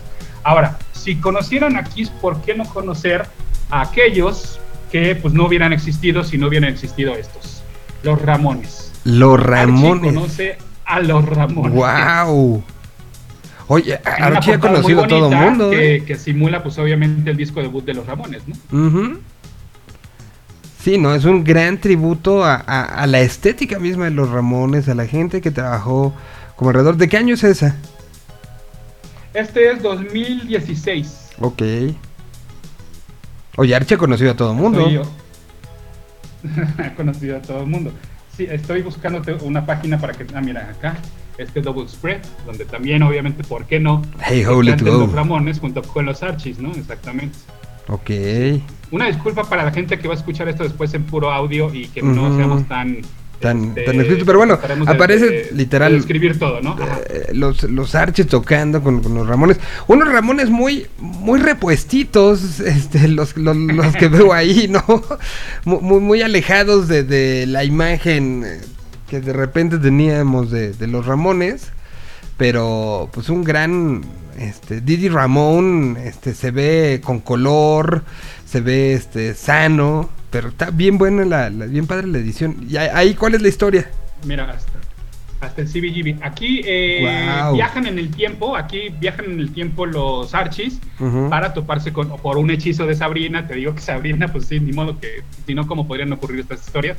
Eh, y va- viajan en el tiempo y se topan con los Ramones. Ahora, tú bien sabes lo que es... eh, pues obtener los derechos para hacer algún producto de Kiss, lo que son los derechos para obtener un producto de los Ramones. Entonces, quiere decir que encontraron en Archie algo eh, de nostalgia, de inocencia, que dijeron, vamos a hacerlo, ¿por qué no? no? O sea, me parece algo bien, bien, bien bonito. De vinculación con, con ciertos públicos también, ¿no? O sea, este, Totalmente, totalmente. Sí, sí, sí, sí, sí. Porque, porque no es, no es una playera que tenga. O sea, tanto Kiss como los Ramones han licenciado hasta su mamá. Pero. pe- pero, pero para, para artículos de uso. Pero ya licenciar al personaje, en este caso los Ramones. Una historia. Una historia, ¿no? exacto. Que O sea, refleje eh, las personalidades, el, el look alike, ¿no? Totalmente. Sí, no, no, no, totalmente. Entonces, eh, pues ahí está. Archie, que, que además, ¿qué editorial hace Archie? Este. Es, es su propia, Es es su su propia propia editorial, editorial. se llama Archie Comics. Y por último, para te dejar con el tema de Archie, te hablaba de una renovación que se viene dando desde hace algunos 5 o 6 años, donde, por ejemplo, pues bueno, sí cambiaron ya la estética de, de Archie, ¿no? Haciéndola un poquito más moderna y demás. Y obviamente también le dieron a de Archie su propia miniserie. Eh, este es del 2017, Ujú. ya te digo, ya con, con- con un dibujito más estilizado y, y demás, ¿no? Ahora, lo que está curioso es que también dentro de esta serie, esta sí no la tengo toda, de esta nada más compré el número uno, pero eh, por ejemplo en el número 3 de esta serie llamada simplemente The Archies eh, salió Churches, ¿no? Entonces estamos hablando también ya de llegarle a otro público, a, a- a bandas mucho más modernas, ¿no? A bandas ya con otra propuesta y con otro, con otro género completo. Entonces está interesante cómo pues sigue, ¿no? Sigue la, experimentación por parte de, de, de- de Archie de buscar unas nuevas plataformas y una nueva manera de acercar al público para este producto milenario, ¿no? De, toda la vida, de todas las décadas, pero que se están renovando continuamente. Ya que abriste esa, esa, este, esa puerta, Riverdale, ¿qué tal? O sea, eh, en reacción del público, ¿sí es una serie que consideres que le fue como tenía que ir, que, que le hizo justicia al universo, eh, al universo Archie? Eh, tuvo 2016, 17, tuvo como mucho boom, ¿no? Pero después como, como que ya no tanto. ¿Tú, ¿Tú cómo sientes el resultado de este, este experimento de, de- traer una gran historia? Lo, sigue teniendo, eh, sí quizás a lo mejor no tiene los números que tuvo en, en- en- un inicio, pero bueno, yo no me he alejado y, y mira que a veces he dicho, ay, esto ya me está... ca-". Además, son temporadas muy largas, son, son muchos episodios para una temporada de Riverdale, entonces sí de repente dices, híjole, esta temporada ya nada más le está dando vueltas y vueltas y vueltas a lo mismo, pero algo pasa que ahí te mantiene, ¿no? O sea, también son temas muy fuertes, estamos hablando de, de gente que se muere a cada rato, estamos hablando de, de secuestros, de videos snuff, la temporada, no, esta temporada, el inicio de esta temporada fue de estos videos snuff, ¿no? Donde eh, había un tipo que estaba grabando a gente de cómo era asesinada, o sea, son temas bastante fuertes, ¿no? Sin embargo, eh, te, pues, sí te podría decir que la esencia de los personajes está ahí, es decir, Archie es el líder, Archie es el que va a aventarse con todo con tal de proteger a Riverdale, eh, Verónica pues es la chica riquilla, pero no es tonta, ¿no? Porque a final de cuentas, un- hoy en día si pusieras a una Verónica tonta, eh, sería un estereotipo y sería una caricatura, ¿no? Este, de, de- de un personaje. Y entonces creo que también los, los, los creadores en- entendieron muy bien que había que renovar esa imagen. Es decir, sí dejémosla como la niña rica, pero que no sea, que no sea tonta, que sea inteligente, que, que, que busque su propia carrera eh, independientemente de su papá. Betty, pues obviamente la chica de la chica vecina de al lado de la cual te enamoras. Jughead, pues obviamente no es este, este freak, ¿no? O sea, sí, claro que em, es decir, ahorita que la serie se ha, ha- se ha adelantado un poquito en los años, vemos que Jughead es un escritor de novelas de ficción y, y entonces dices, claro, Jughead eso podría ser, ¿no? Pero no es este tonto, no es este come hamburguesas así, ay, este, la hamburguesas y hago todo por hamburguesas, pues no, porque obviamente no cabría dentro de este universo. Pero sí me parece que es, un, es una cosa interesante lo que se ha hecho con River de la serie de televisión. ¿Mm? Sí, sí, yo, yo empecé como con la primera y no recuerdo como por qué ya no le, le seguí, no, o sea, no acabé la primera, pero pues si tú recomiendas regresar, regresamos. Está en Netflix, sigue en Netflix, ¿no? Este, en, en Netflix eh, van en la cuarta temporada, eh, porque la que está corriendo ahorita, si no me recuerdo, es la quinta, y la quinta se transmite todos los miércoles en Warner Channel. En Warner Channel. Que me imagino que entonces habrá un crossover a HBO Max en algún momento, ¿no? Yo supongo, aunque como por ser de CW, eh, creo que más bien hay que hacer Mm. ciertos escalones más, como para que hasta que llegue. Pero sí, eventualmente llegará, yo supongo que a HBO. Sí, seguramente. Bueno, pues, eh, ¿qué quieres? ¿Que hagamos una pausa aquí? ¿Sigamos? Tú dime. Tú, tú dime, este, mira, nos podemos ir adentrando a los músicos que se han convertido en escritores de cómic. Y uno de los más sobresalientes y más eh, pues aplaudidos por su público, porque además, si de por sí con su proyecto musical tenía una fanbase enorme, al incorporarse al mundo de los cómics, bueno, lo crece de manera este, radical. Tan es así que ya tenemos una serie de televisión, hablando de series de televisión, que está basada en el cómic de The Umbrella Academy, que está escrito por Gerard Way. El frontman de My Chemical Romance, ¿no? ¿Qué- Entonces, qué- se convierte en un fenómeno My Chemical Romance, se convierte en un fenómeno eh, de Umbrella Academy, y bueno, pues cuando sale la serie se vuelve, esto explota, ¿no? ¿Qué pasó primero? ¿Él como, como parte de My Chemical Romance o su, su faceta como escritor de, de cómics? ¿Qué se desarrolló primero? Siempre, si- siempre quiso eh, ser artista de cómic y de hecho trabajó en muy poquito ahí como interino de algunas editoriales, pero eh, cuando vio que era complicado entrar a la industria del cómic, la vio más fácil en la música, imagínate, ¿no? O sea, yo no sé cuál de las dos industrias sea más, más complicado entrar, pero sí, este, como que lo dejó a un ladito y entonces dijo, bueno, ok, me voy a dedicar a la música y surge My Chemical Romance.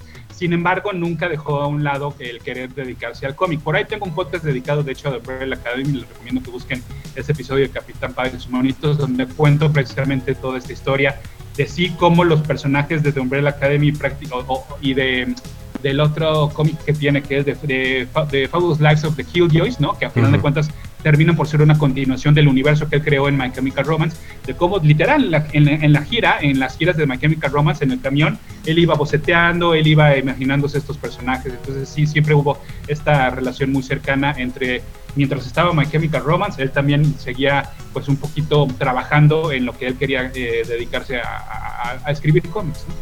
Y que, pues, la historia, el universo.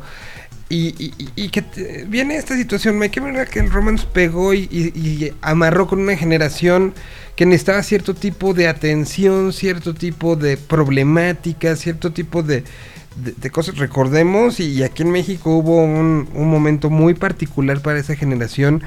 Fue año 2005, 2006, cuando en Querétaro eh, hubo una agresión masiva hacia los que eran conocidos como los emos.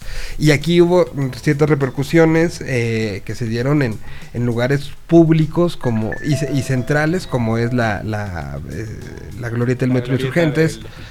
Eh, y, y- y- pues que de una otra manera aquí se vio con esto y que todos los noticiarios hicieron como este pues seguimiento y todo pero era, era, un tema generacional de necesidades eh, y de de ideologías compartidas, ¿no? Y creo que eh, él, a través de, de lo que fue la historia de My Chemical Romance y de lo que fue el acercamiento con, con ellos, supo, supo como entender muy bien esto, que, que creo que está muy bien plasmado, eh, quien, quien ha escuchado My Chemical Romance, quien siguió toda esta historia y ve a lo que llegó esta adaptación a, a la serie que está en Netflix, que van dos temporadas y que se está grabando la, la siguiente, pues se ve como muy claro todas esas carencias sociales, ¿no? Todos esos gritos de ayuda que se vieron en la primera década de este milenio y que están reflejadas primero en el cómic y después ya en esta adaptación.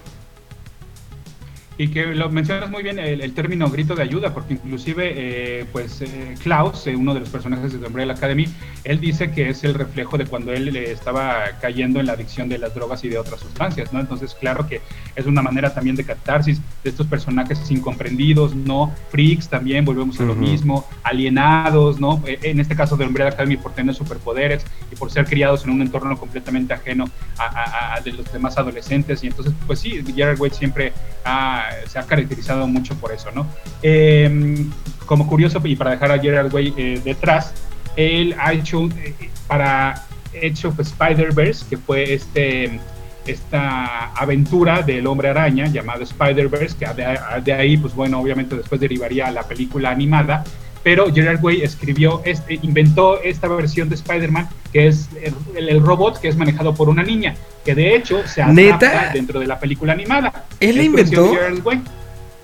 Sí, sí, sí. Guau. Nada más claro, es muy diferente. Claro, Como sí, podrán sí. ver, pues es muy diferente a lo que vimos en la cinta animada, pero fue un invento de Gerard Way, esa versión de Spider-Man. Y sí, esa firma que ustedes pueden ver ahí es de Gerard Way, porque te recordarás, Miguel, que en alguna estación de radio en la cual trabajamos, Sí, trajeron a Gerard Way a México, y yo dije, por favor, me lo firma. Eh, eh, eh, ju- justo yo iba a sacar e- ese tema de, de la vez que lo tuvimos en la cabina de Coca-Cola FM. Eh, y que se hizo a la araca como nacional, ¿no? Y, y- y te iba a preguntar si, la, la entrevista la hizo Mara, si mal no recuerdo, ¿no? Pues era la reina de, Sí. de esa onda. Eh, De pe- eh, exactamente. Pe- pero sí, yo, yo te quería preguntar si, si habías aprovechado para, para una firma en algo de Umbrella Academy, pero ya vi que estuvo mejor, la de Spider-Man. Y bu- sí, este, porque además el Umbrella Academy lo tengo, pero en español. Este me lo firmó eh, Gabriel Bach, que es eh, el co-creador, bueno, el dibujante de The Umbrella Academy, pero está en español. Y entonces dije, no, pues Marvel, Spider-Man, Gerard Way, vamos. Sí, y de hecho eh, hicimos una promoción con una tienda de cómics de aquel entonces que existía, donde eh, Gerard Way firmó algunos y luego los, los regalamos a través de la estación de radio. Eh, bien. Pues qué ponemos de música, ponemos a My Chemical, le ponemos a Gerard Way, que ahora pues anda, eh, él anda muy metido en la, en la serie de Umbrella Academy. Sí, sí, sí, sí, sí, no, totalmente. Este, yo creo que también por eso entre My Chemical, eh, para DC sacó una, un subsello llamado Young Animal, donde también siguió eh, colaborando con algunos personajes ya creados de DC, pero dándole su versión como la Doom Patrol. De hecho, hablando, mira, de series, eh, qué bueno que me lo mencionas, que estás haciendo Gerard Way. De hecho, él sacó una nueva versión de la Doom Patrol, que son estos personajes que de hecho también eh, a- a- acaban de debutar en serie de televisión y que ahora se acaba de estrenar la nueva temporada, pero ese sí ya fue este, para HBO Max. Ok. No, pues entonces anda con mucha chamba el muchacho. Pues es un tipo de esos creativos que no les para la, la, la, la cholla, ¿no? Pues vamos, ¿qué ponemos? ¿Ponemos algo de, de él en, en, eh, eh, en solitario o ponemos algo de My Chemical? Pues yo creo que algo de My Chemical, ¿no? Puede ser. Sí, pues vamos a, a irnos este a, a la yo tengo un recuerdo muy particular de esta canción. ¿Te acuerdas de ese primer este festival eh, sí fue, fue- ya fue Corona Capital o todavía fue el Zero Fest cuando vino My Chemical? Creo que fue todavía My- el Zero creo- Fest, ¿no? Yo creo, yo creo que sería cero, sí, estoy casi seguro que sería cero. Recuerdo la cantidad, cuando estaba por empezar eh, el show de My Chemical Romance, la cantidad de gente que corría de todos lados para estar ahí. Y los veías rayaditos, corrían, se caían, lloraban de cor- este, lloraban mientras corrían, pero, pero era una, una euforia, una identificación. Y recuerdo que, que el momento donde empezó a sonar esto, que fue con lo que abrieron, es uno de esos momentos que como público no se te va a olvidar nunca, ¿no? Lo que pasó en ese momento, la entrega de un... Sin ser fan de, de Sin la ser banda, fan, ¿no? O sea, ¿no? Simplemente, o sea, Y de aquí mando un saludo a Julio Martínez, que él sí era fan, fan, fan, fan. y es muy fan de Gerard Way. ¿eh? Sí. He said, Son, when you grow up, would you be the savior of the broken, the beaten, and the damned? Defeat them, your demons, and all the non believers, the plans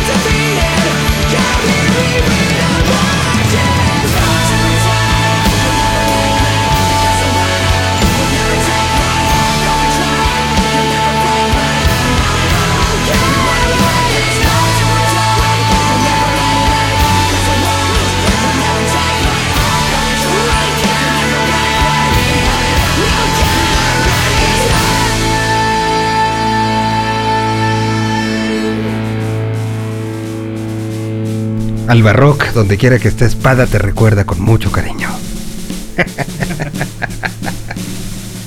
ah, es que los fans de My Chemical Romance, qué, qué, qué- qué únicos son, ¿no?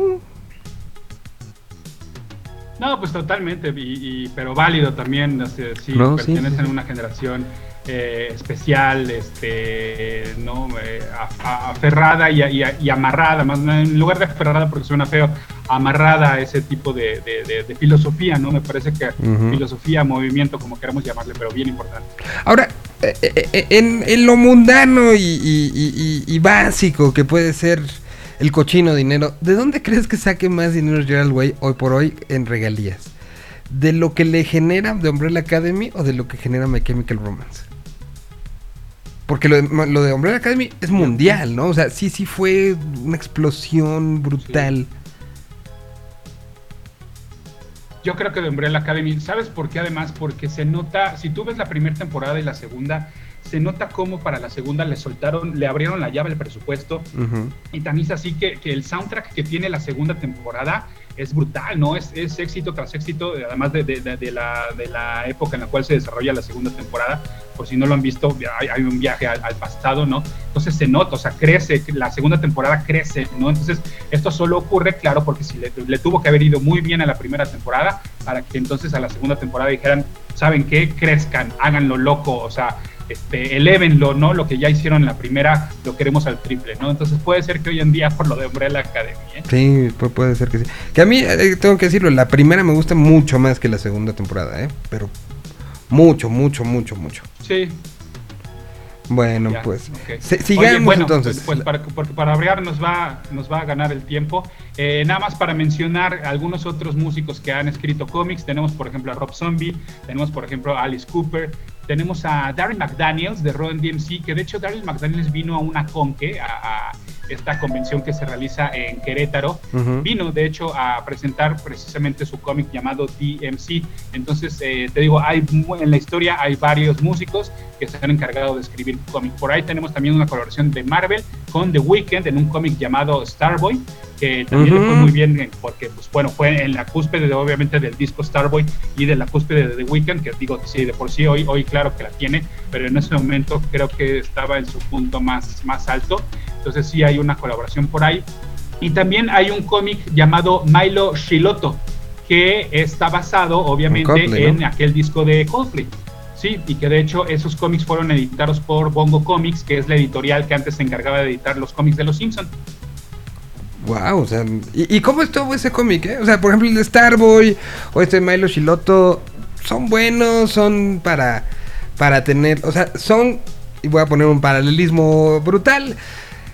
¿Qué es mejor?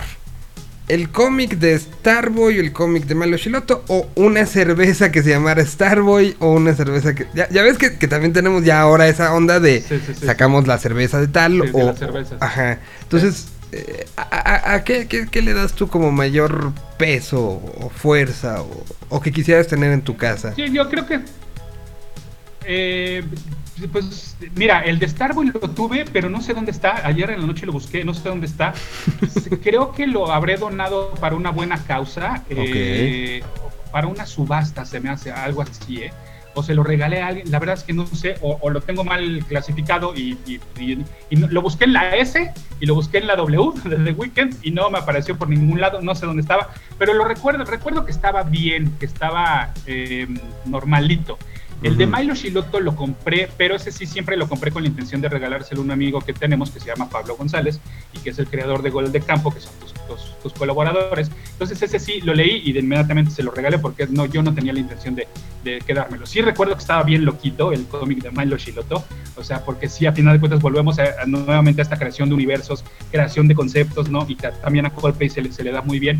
Entonces, eh, yo creo que son trabajos complementarios, ¿no? A final de cuentas no van a sustituir, obviamente, al, al concepto del disco, al concepto del personaje o al músico en sí, pero te digo, son, creo que son productos complementarios. Y si eres fan, pues bueno, pues no está de más tenerlo ahí en tu, en tu biblioteca. Entonces, sí, exacto. No, no te quite espacio y te puede dar mucho como fan, ¿no? Sí, así es. Ese es el Ahora, caso eh, de déjame músicos, pasar a ¿no? Ujú. ¿Cómo? Sí, sí, ese es el caso de músicos que escriben cómics. Ahora déjame pasar a otro tema completamente diferente, que son estas portadas que están saliendo. Este, este evento se llama Death Metal, es un evento de DC Comics que involucra prácticamente a todos los personajes de DC y es una secuela de un evento llamado Metal.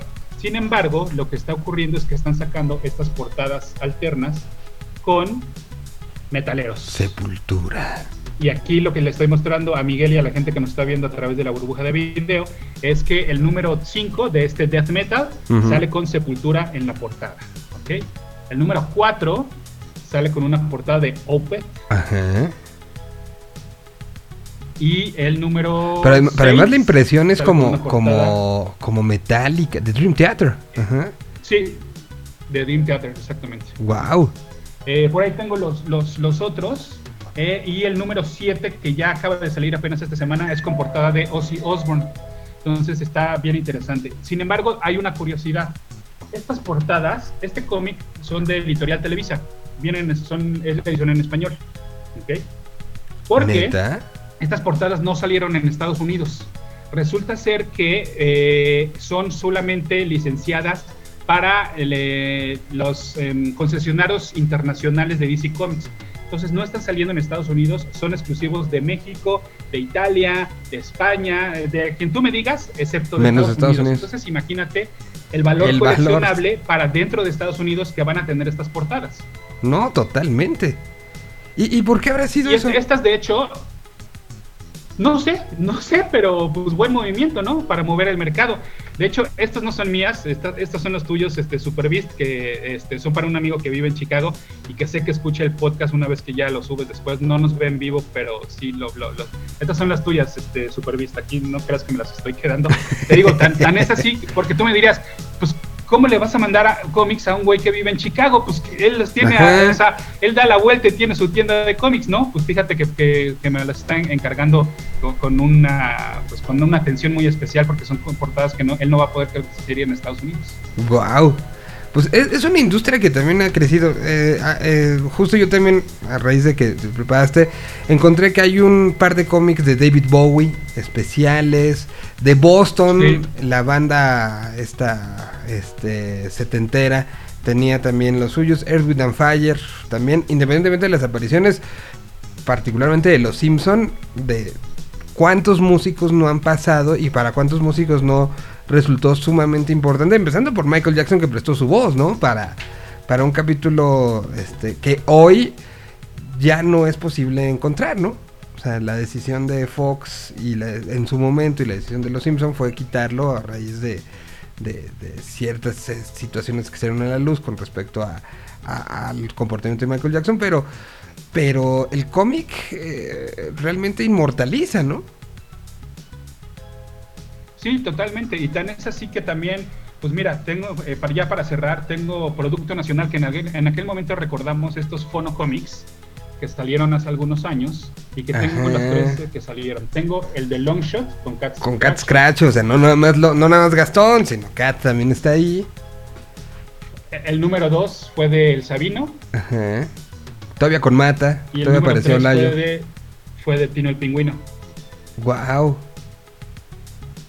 Estos, estos te, te digo, sa- salieron a través de un sello llamado Fono Comics que pertenece a una, eh, pues un movimiento llamado Fono, pero además hay una curiosidad que no sé si ustedes la conocían. No es casualidad que Longshot salga en el primer, en el primer episodio, porque uno de los dibujantes de estos cómics es David Espinosa, también conocido como el D, que es nada más y nada menos que el hermano, Hermano, de Longshot, ¿no? Y que él ha hecho- carrera, de hecho, eh, con, ilustración y con novela gráfica. De hecho, él comienza con una cuenta de Twitter llamada el Tweet Ilustrado, donde él se dedicaba, ve- veía tweets y decía, ah, mira qué, qué bonito tweet, lo voy a ilustrar. Y entonces, de Ujú. hecho, ah, por ahí, bueno, este no me, lo, no me lo rimé, pero por ahí tengo la recopilación del tweet ilustrado, donde pues vienen precisamente sus mejores ilustraciones de tweet. Después se ha dedicado a hacer novela gráfica y se ha dedicado a hacer tira cómica, tiene una que se llama Yo y la Muerte, y tiene esta novela gráfica que se llama Nidos Serpientes, de David Espinosa, el día, así lo encuentran en redes sociales como el DIP. Y de Ujú. hecho es una historia que está, es una, es una banda punk que, atraviesa algunas peripecias por ahí en un pueblo ficticio que se nota que es Cancún, donde también, pues bueno, son muy cercanos los Espinosa Sí. a esa parte de, de- de- de nuestro país. Les daban de, com- de comer buena cosa porque los dos salieron muy, muy, este, muy buenos para la creatividad, ¿no? Muy, muy productivos, sí, totalmente. Bueno, y entre los dos tienen este Pizzatánicos, ¿no? Que es Pizzatánicos, esta marca de, de playeras y demás. Entonces sí, no, no solo este, son muy creativos, sino más, qué chido que, que puedas emprender con tu hermano, porque sabemos que eso no, no siempre es posible, trabajar chido entre hermanos. Ni siempre sale bien, ni siempre es posible y, y qué bueno que para, para ellos así sea y que y pues que de una u otra manera pues ahí, ahí están los fonocomics y ahorita solo han salido esos tres, habrá posibilidad Y de que creo que es, pues ya tienen rato, este es de cuando, de 2018, ya tiene rato, yo creo que ahí se quedó. A pesar de que, mira, al final del número 3, anunciaban el número 4, es para la cuarta edición, pero ahí quedó. Yo los estuve cazando y creo que ya no. Es más, creo que de hecho, creo que el 2 y el 3 se los compré al día en, en alguna fila en Guadalajara, de hecho, donde él estuvo presente. Ok. Pues, eh, eh, y, y- y la industria del cómic, hablando como de al- algo que no habíamos platicado, que ya nos queda poquito tiempo, pero la industria del cómic en este país y en Latinoamérica de, de generaciones propias, es decir, hemos visto los de Bowie y lo de Kiss, y, pero, pero a- a- alguno Charlie García, o sea, es algo que se, se pueda aplicar, es lo suficientemente grande ya la industria en Latinoamérica para empezar a pensar que se pudieran hacer estas situaciones, este, pues no, no, Creo no que aquí deberíamos de. Deberíamos de separar por países, porque eh, no es lo mismo la escena del cómic de Argentina, que sé que es eh, sana, la de Brasil sé que también es muy sana, la de México desafortunadamente no es sana. Entonces, creo que primero deberíamos tener una industria sana del cómic en México para luego ya pensar en este tipo de aventuras. Además, recordemos que en su momento, y no estoy hablando de la época dorada del cómic mexicano, que sí que, sí que la hubo y que, que obviamente y que era de estos semanales y estos cuentitos que se vendían, pero recordemos que hubo cómic de Parchís y de Timbiriche, entonces claro que se ha hecho, recordemos que hubo cómic de Chabelo, por ejemplo, Ujú. eh, entonces claro que se ha hecho, hubo cómic de Rebelde, de hecho, ah, qué bueno, no me lo, no me lo arrimé, pero también por ahí tengo el cómic de Rebelde, de- donde nada más salió un- el, el número uno, pero claro que existe, sin embargo te digo, primero habría que sanar la industria del cómic mexicano como tal, para luego pensar en repetir estas fórmulas que en su momento funcionaron, y que era hacer cómic basado en proyectos musicales exitosos. Totalmente, y que, que son parte de, de, de- eh, la trascendencia de la culturización, ¿no? O sea, así eh, en, en 20 años, Kiss está haciendo su gira de despedida. Entonces, en, en- en 40 años habrá alguien que siga teniendo sus, sus historias y siga viendo sus aventuras. Lo hemos visto también con la importancia que tiene eh, la animación y, y el personaje para gorilas, ¿no? O sea, que, que Claro. más allá de- de- del tiempo que pase, Plastic Beach será, irá siendo como este momento del universo brutal, ¿no?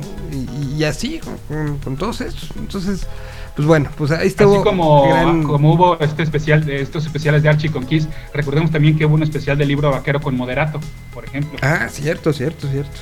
También sí. por ahí lo tengo, no me lo arrimé, pero también por ahí lo tengo. Entonces sí, sí, sí, sí que han habido, pero son esfuerzos aislados, ¿no? Entonces, este, pues bueno, ese sería un tema ya para otra ocasión Para completamente, ocasión. porque da para mucho. Por lo pronto yo te agradezco muchísimo el- el- lo, lo divertido y, y- y lo...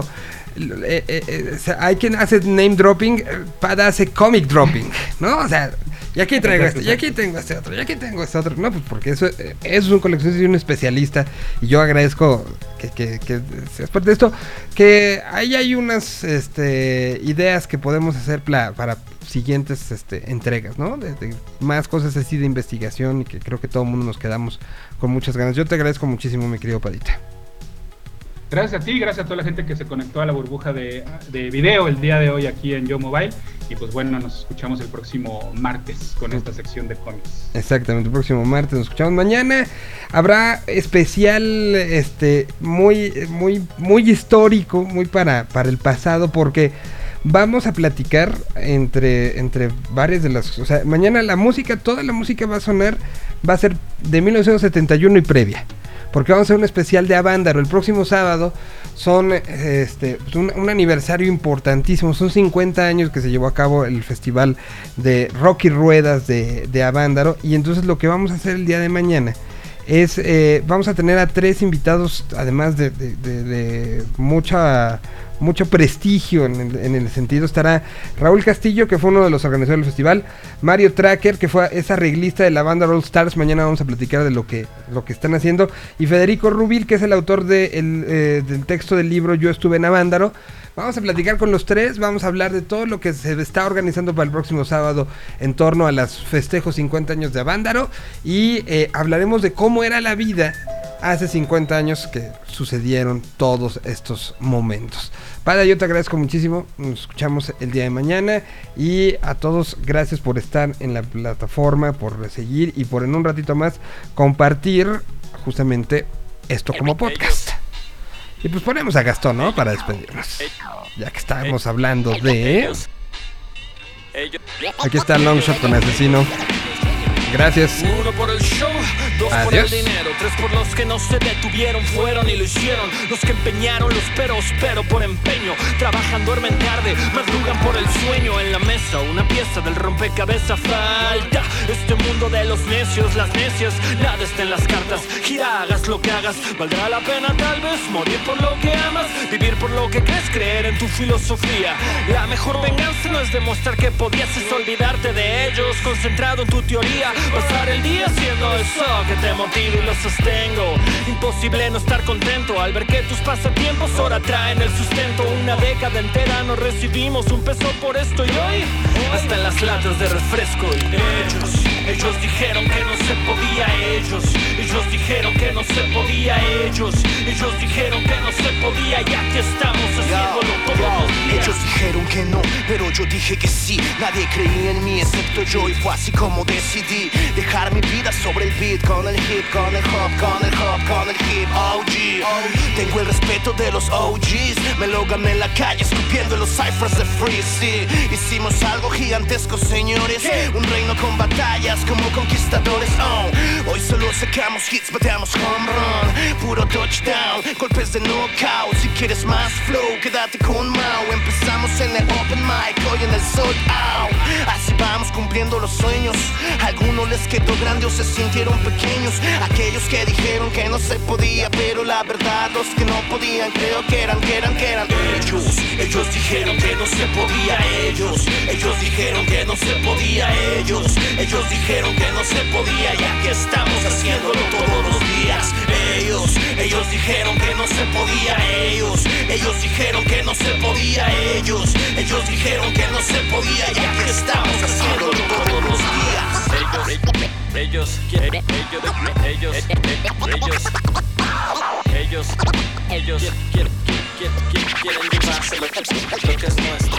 Ellos, ellos, ellos, ellos, ellos, ellos, quieren, quieren, quieren, quieren llevarse lo lo que es nuestro. Una por el dolor, dos por todo lo que dijeron. Controla tu cerebro, ignora el miedo pasajero. Sin ser esquizofrénico, escucho voces diario, dicen alto. Otras más fuerte, más alto, más rápido y no es fácil comprender que en esta vida los frenos a veces los pisa la misma familia. Vienen desde casa, desde quien debería decirte: Tú puedes, pero no puedes rendirte, así que sal a la calle. No importa la hora, ojos al premio, mi gremio, sonrisa ganadora. Deja tu marca en el mapa. Tenemos que ser nuestros propios héroes sin capa porque nadie va a hacer nada si no lo hacemos nosotros. Los comunes, los otros, los rotos. La línea del fracaso es muy delgada, pero hay mucho más por perder si no haces nada. Ellos, ellos dijeron que no se podía, ellos, ellos dijeron que no se podía, ellos, ellos dijeron que no se podía y aquí estamos haciéndolo todos los días. Ellos, ellos dijeron que no se podía, ellos, ellos dijeron que no se podía, ellos, ellos dijeron que no se podía y aquí estamos haciéndolo todos los días. Ellos, ellos, Todos los días haciéndolo, ya lo sabes. Y ellos dijeron que no ellos se quieren, podía. quieren llevarse lo que es nuestro. Ellos, ellos, ellos, ¿Cómo suena? ellos, ellos, ellos quieren, quieren llevarse lo que es nuestro.